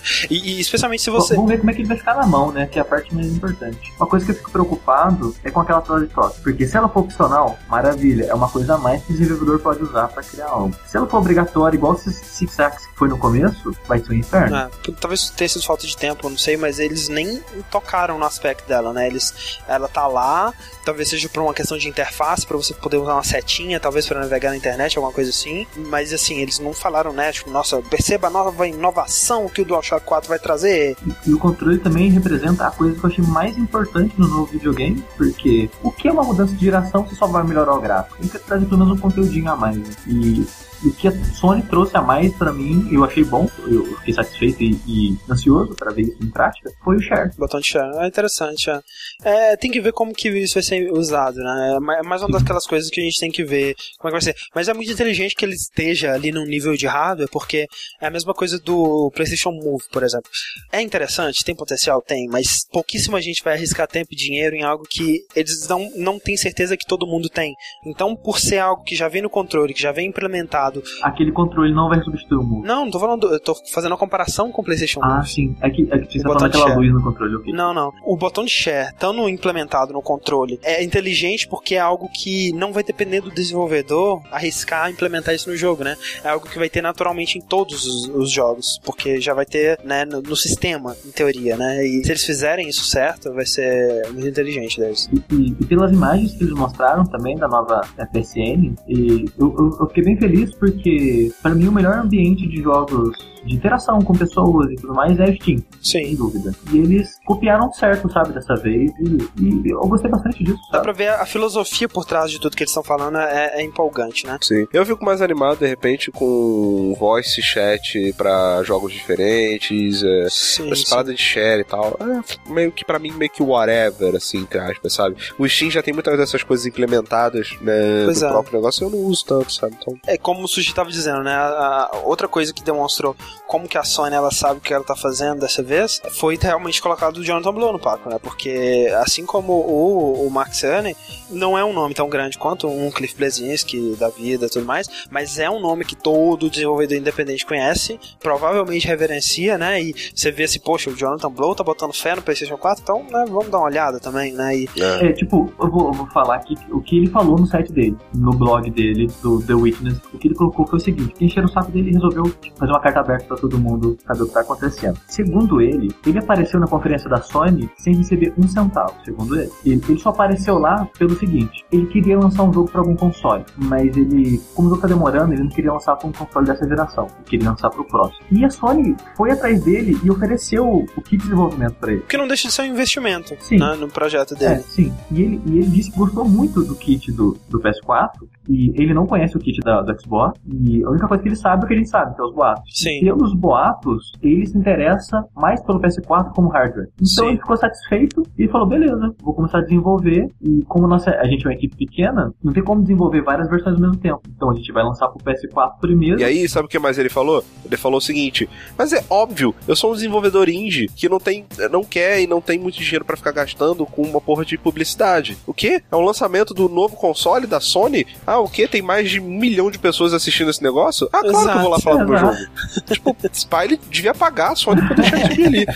É uma propaganda fodida, tá todo mundo falando de Jonathan Blow, todo mundo lembrou de The Witness. Quem lembrava de The Witness, sabe? Pois é, só já tinha esquecido a porra só do jogo. Sushi. Mas, ô, ô Sushi, e, e, outra coisa que eles estão fazendo muito bem é esse ambiente todo dos desenvolvedores se auto-publicarem, né? Assim que a conferência acabou, eu não lembro o nome do cara agora de cabeça, mas o, a pessoa responsável pela relação indie-PSN, o cara foi no Twitter e falou: Olha, você que é indie, você que é desenvolvedor, não precisa nem ser indie. Você que é desenvolvedor, você quer publicar na PSN? Manda um e-mail para mim, fala comigo que a gente resolve isso e daqui uma semana você já tá desenvolvendo pra gente. Ah, e você me mandou aquele link que é tipo assim, você quer ser um, um desenvolvedor pra Sony, preenche esse formulário aqui e acabou, certo? É, é, tipo, é engraçado falar isso, mas o maior perigo pro Steambox hoje em dia é o PS4. É, é, é muito engraçado é, dizer isso, porque o PS4 tá quase se tornando isso. O, ele tá o, muito aberto, né? Ele, ele tá muito aberto e, e eu, vi um, eu vi um comentário na internet que faz certo sentido, até a gente saber o lado da, da Xbox. Como a gente não sabe o lado da Microsoft ainda. Exato. É, mas... Exato. E aí que tá, né, cara? É, tá tudo muito bom, tudo muito bem com a Sony, mas a gente tem que lembrar também que a Sony é o Peter Moliné dos consoles, basicamente. Ah, não, me lembra isso. Deixa eu... Por que, André? Por que, cara? Olha Por só. Por que você não me deixa, Porque, olha só, sabe, ser feliz e pensar que vai ser foda? Eu não duvido que a Sony acredite em tudo que ela mostrou, mas assim, quando você vê a parte do David Perry falando do Gaikai, do, do PS Cloud e tudo mais... Não, é, essa parte é... é... a única parte que eu vou comprar ah, atrás. eu não acredito. É, é tudo muito, é tudo muito sonho, é tudo muito intangível, são coisas que podem funcionar, são coisas que seriam muito fodas se funcionassem, cara, mas dependem de tantas variáveis, né? É... Sabe por que eu não acredito nisso? Hum. Porque eu, tem dia que eu não consigo ver vídeo no YouTube sem lag. Exatamente. Sabe? É, cara, sério, na boa. É, não... é uma realidade muito longe da gente, não, cara. Mas, mas o Rick, uma, uma coisa diferente é funcionar para todas as pessoas do mundo perfeitamente. Mas eu acho legal, pelo menos, que eles estão apresentando que essa é a ideia deles, que eles querem realizar isso. É, tá. Não, que eles querem, eu acho, mas olha só, por exemplo, que nem a gente comentou no cast passado, né, que o serviço de cloud gaming é aquele ciclo vicioso que só tem como terminar com merda, né? Uhum, uhum. Não tem como terminar bem, cara. É impossível, sabe? Tipo assim, se der muito certo, tem aquele ciclo que o Gabriel falou, que vai ficar tudo mais caro, tudo mais caro, até que ninguém se sustenta e acaba. Se não der muito certo logo de cara, as poucas pessoas que comprarem e, e pagarem o serviço, elas vão curtir por um tempo, vai funcionar bem para quem tiver conexão boa lá nos Estados Unidos e tudo mais. E aí a Sony um dia ela vai virar, poxa, caro esse negócio de cloud game, né, cara? E pouca gente tá assinando Sabe o que, que. Lembra que a gente fez com o Linux e com a retrocompatibilidade do PS3? Vamos Tirar. desligar essa porra? Vamos tirar, né? Porque não tá dando lucro. E aí, o que que tá dependendo disso? Tá dependendo da retrocompatibilidade, não só do PS3, mas de todos os jogos que você tem na, na PSN, né? E aí é complicado, porque o- tirando a transição pro HD, qual foi a maior mudança que a gente viu no jeito que as pessoas consomem jogos nessa geração? Distribuição digital. a Sony ela não será capaz de cuidar dos interesses de quem gastou centenas de dólares na PSN, como eu, como o Sushi, que no último ano só comprou jogo digital praticamente, né? E esses jogos a gente vai perder no PS4, né? A gente vai ter o nosso PS3, tudo bem? Enquanto a gente vai ao PS3, de boa, né? Mas esses jogos não vão pro PS4, cara. Eles vão em cloud se cloud funcionar e se a Sony conseguir manter esse serviço de cloud, cara. Eu acho que não vai existir retrocompatibilidade com jogos de PS3, nem por Gaikai. Eu, eu acho. Você acha por quê? Não, não, não vai funcionar, sabe? É tipo, se o online não funcionava, o Gaikai não funcionava. Mas, mas aí, por que, que eles colocaram o David Perry lá? Eles acreditam que isso vai funcionar. Eu acho que, que isso que eles podem tentar fazer, cara. Mas eu não. É, eles vão tentar. Eu acho que eles vão tentar. Se- Coisa que é possível que funcione com o Gaikai é PS1, no máximo PS2. Não, mas Gaikai, tipo, é mais demo que qualquer outra coisa. não interessa a qualidade do gráfico do jogo pro Gaikai. Tipo assim, é um vídeo. É a mesma coisa que você vê um vídeo de PS1 um vídeo de PS3. É um vídeo igual. É, é né? menos informação, eu acredito. Porque é a qualidade Não, é menor, não. a resolução é menor, é menos informação. É, mas não sei se faz tanta diferença, eu acho também. É, não, não, não faz diferença nenhuma, não. O, o desafio do, do cloud game não é você mandar uma imagem de alta resolução. A imagem ela pode se ajustar de acordo com a, a sua conexão de internet, né? O desafio é você manter essa imagem, esse vídeo vindo numa latência baixa e constante, né?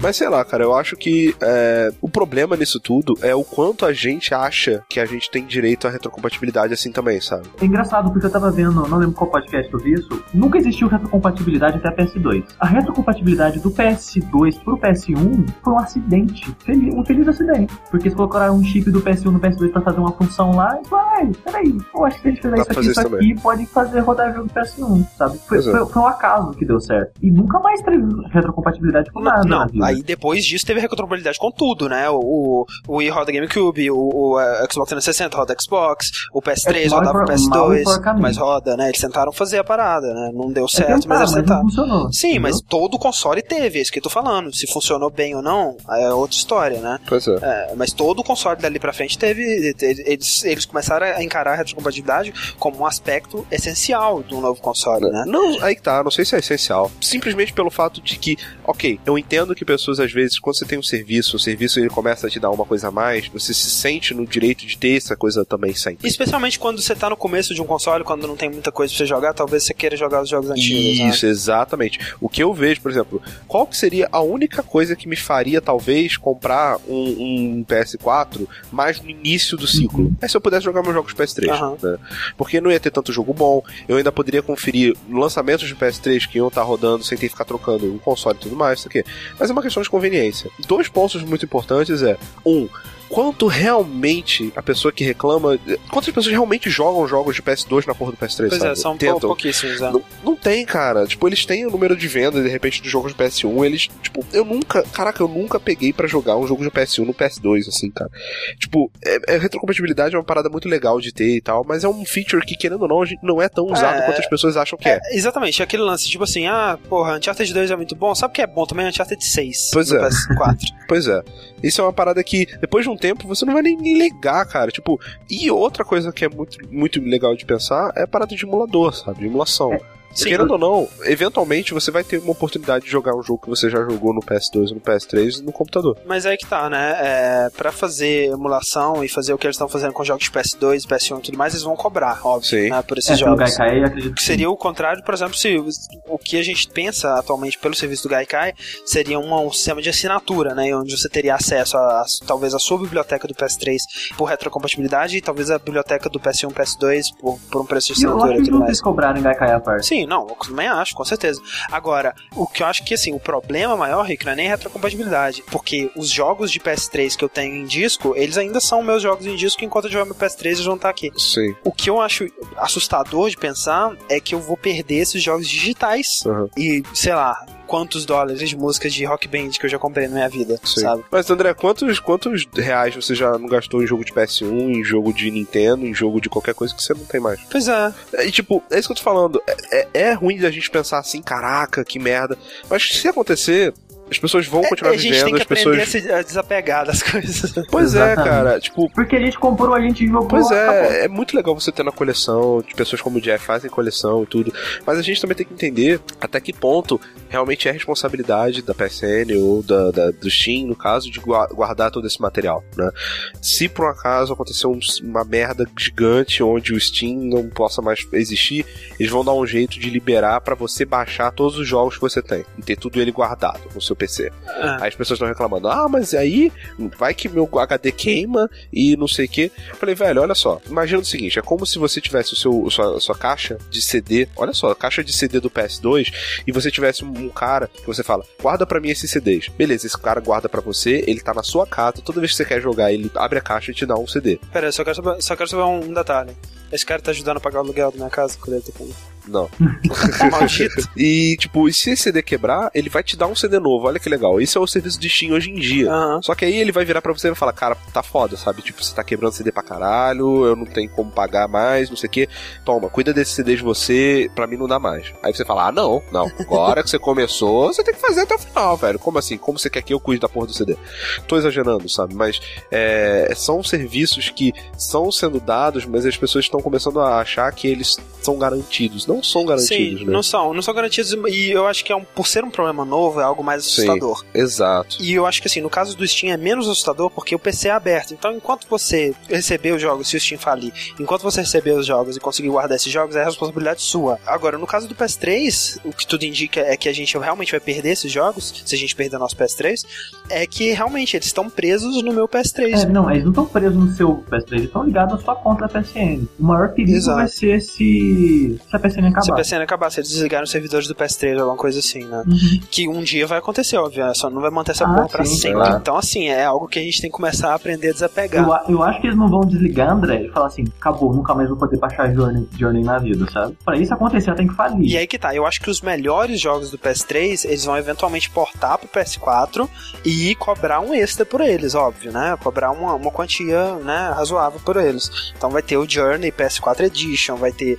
o Uncharted Trilogy PS4 Edition, essa porra toda, esse tipo de coisa eles vão acabar fazendo. Mas não pense que você vai ganhar isso de graça, porque quem tiver portando essas paradas vai ter um trabalho e esse, esse cara vai querer ser pago por essa porra, né, velho? Então é problemas do futuro, né, cara? A gente tem que começar a aprender a se lidar com ele. E aí, cara, que eu acho que a Microsoft ela tem uma grande chance de sair na frente início da geração, porque como o Xbox novo vai ter uma arquitetura similar ao Xbox antigo, ela vai chegar e falar: ah, o- a Sony vai querer fazer uma parada com cloud, o que, que é cloud? Não sei o que. Sabe no novo Xbox? Ligou ele, você tem tudo que você já teve no Xbox original, no Xbox 360, tudo que você já comprou na sua vida, tá aqui de boa, é seu.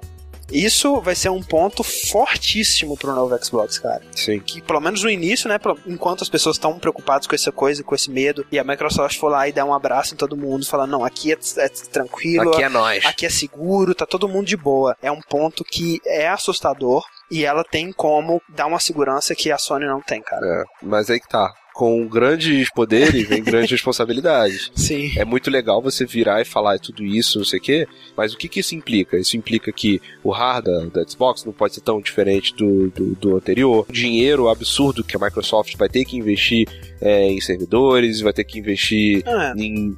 Talvez o console fique mais caro por causa disso. Eu nem, nem acho que é tanto isso, eu acho que é mais o lance da arquitetura mesmo, né? Se, se, porque o, o Xbox 360 ele já é muito parecido com o PC, né?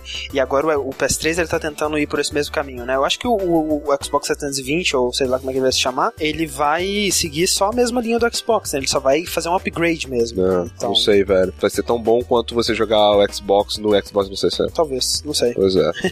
esse é. Esse é o meu medo, sabe? Eu acho que é, é muito. Mas eu- mas eu tipo, nem digo A dos- Sony não tá fazendo isso de sacanagem, entendeu? Ela tá fazendo isso porque realmente, pra ela, não, se ela quiser andar pra frente, ela tem que fazer isso. É, Sim, o é. Tipo, daqui a um tempo a Sony, se ela já não vê assim, o PS3 ela vai ver como o maior fracasso dela. Porque porque se o PS3 não tivesse sido alienígena que ele foi, poderia ter retrocompatibilidade com o 2, poderia ter é, o 4 também ter rodar jogos do 3. Sim, entendeu? exato. Esse- a ideia do céu e esse modo alienígena que eles bolaram no videogame que fodeu tudo. Maldito Ken Kutaragi. Falando no- na conferência da Microsoft, né? Vocês também acham que o novo Xbox vai se chamar só Xbox? Eu gostaria. Não. Sabe por que, que eu acho que ele vai se chamar só Xbox? Porque eu tava revendo a conferência da E3 da, da Microsoft do, do ano passado. E elas chamam o 360 de só Xbox. De só Xbox, não tem escrito Xbox 360 em nenhum lugar da conferência, é só Xbox. Obviamente, ano passado, né, eles já estavam trabalhando no novo console há muito tempo, e eles já decidiram o nome dele há muito tempo também.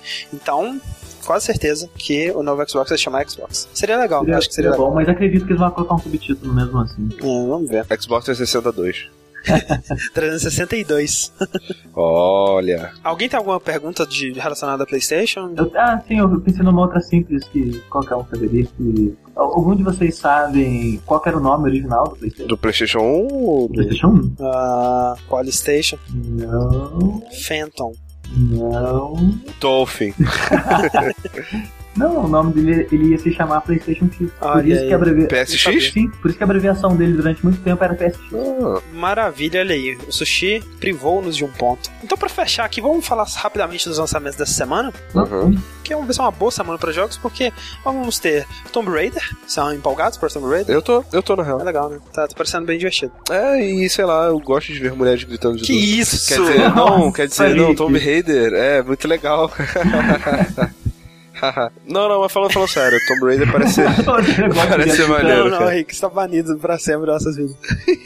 Vai ter também Sim City, né? Uhum. Que gosta, é eu, bom. vou- eu espero que o meu PC rode, porque eu gostaria de experimentar. Castlevania Lost of Shadow Mirror of Fate para o Nintendo 3DS. Pra jogar ele. Que vai fazer a, a ligação entre a história do Lost of Shadow e Lost of Shadow 2. E vai ter mais Belmonts clássicos, né? Vai ter o Trevor, vai ter o Simon, vai ter É. o Card, vai ter porra toda. E o Naruto Ninja Storm 3.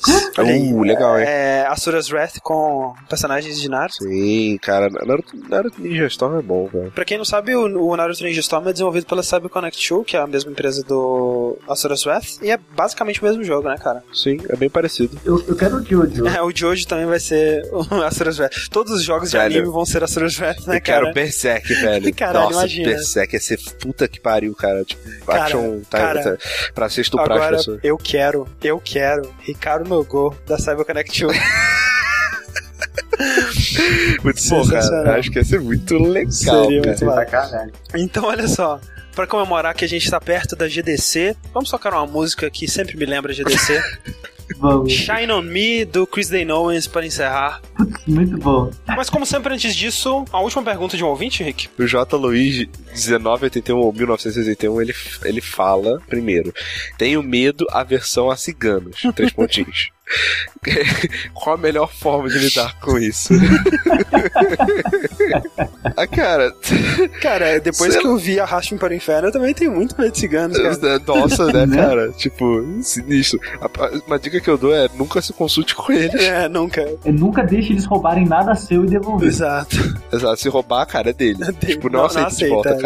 Não aceita de volta. isso é E se você por acaso estiver desenterrando o, di- o cadáver desse cigano para colocar um envelope no corpo dele, consulte bem para saber se você não tem dois envelopes iguais na sua roupa, porque pode acontecer algo muito trágico. É, e, e outra coisa importante é o seguinte: se você for jogar um jogo de arcade, onde o, o um cigano apareça, você deseja, para, dese- deseja que você cresça. Geralmente funciona. Do que, que você tá falando? E esse gano foi muito bom de boxe também. E perigoso. Exato. Do que, que você tá falando, cara? Eu tô perdido. Algu- alguém, alguém vai saber do que você tá falando.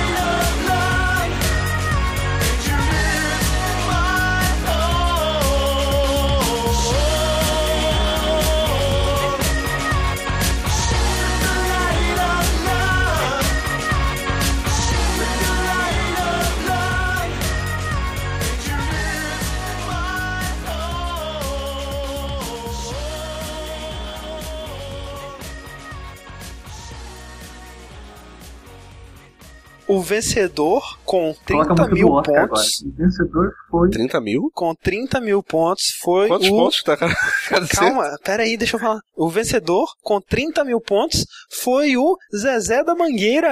Aê! Parabéns. Parabéns, Zezé. Parabéns. Você vai levar um jogo do Steam por conta nossa. Nossa, Aí, que é porque a gente não compilou ainda. Depois na edição eu vou trocar o número de pontos e o nome da pessoa. Tá. Ok. Esse, tipo, não foi o Zezé da Mangueira. Não foi Zezé da Mangueira. não foi É. Zé Mangueira. Seria muito bom. Se eu, se eu falar parabéns, Zezé da Mangueira, você vai fazer o quê? É, eu corto isso. não, não vai ter parabéns. Não. Só, só vou mandar um parabéns genérico. Parabéns! Parabéns, cara. Ou pode ser uma menina também. Mas eu chamo menina de cara também. Ok. É, tá. E Pode ser uma menina, pelo amor de Deus, André. Porra. Caralho, né, velho? Que mundo que você tá?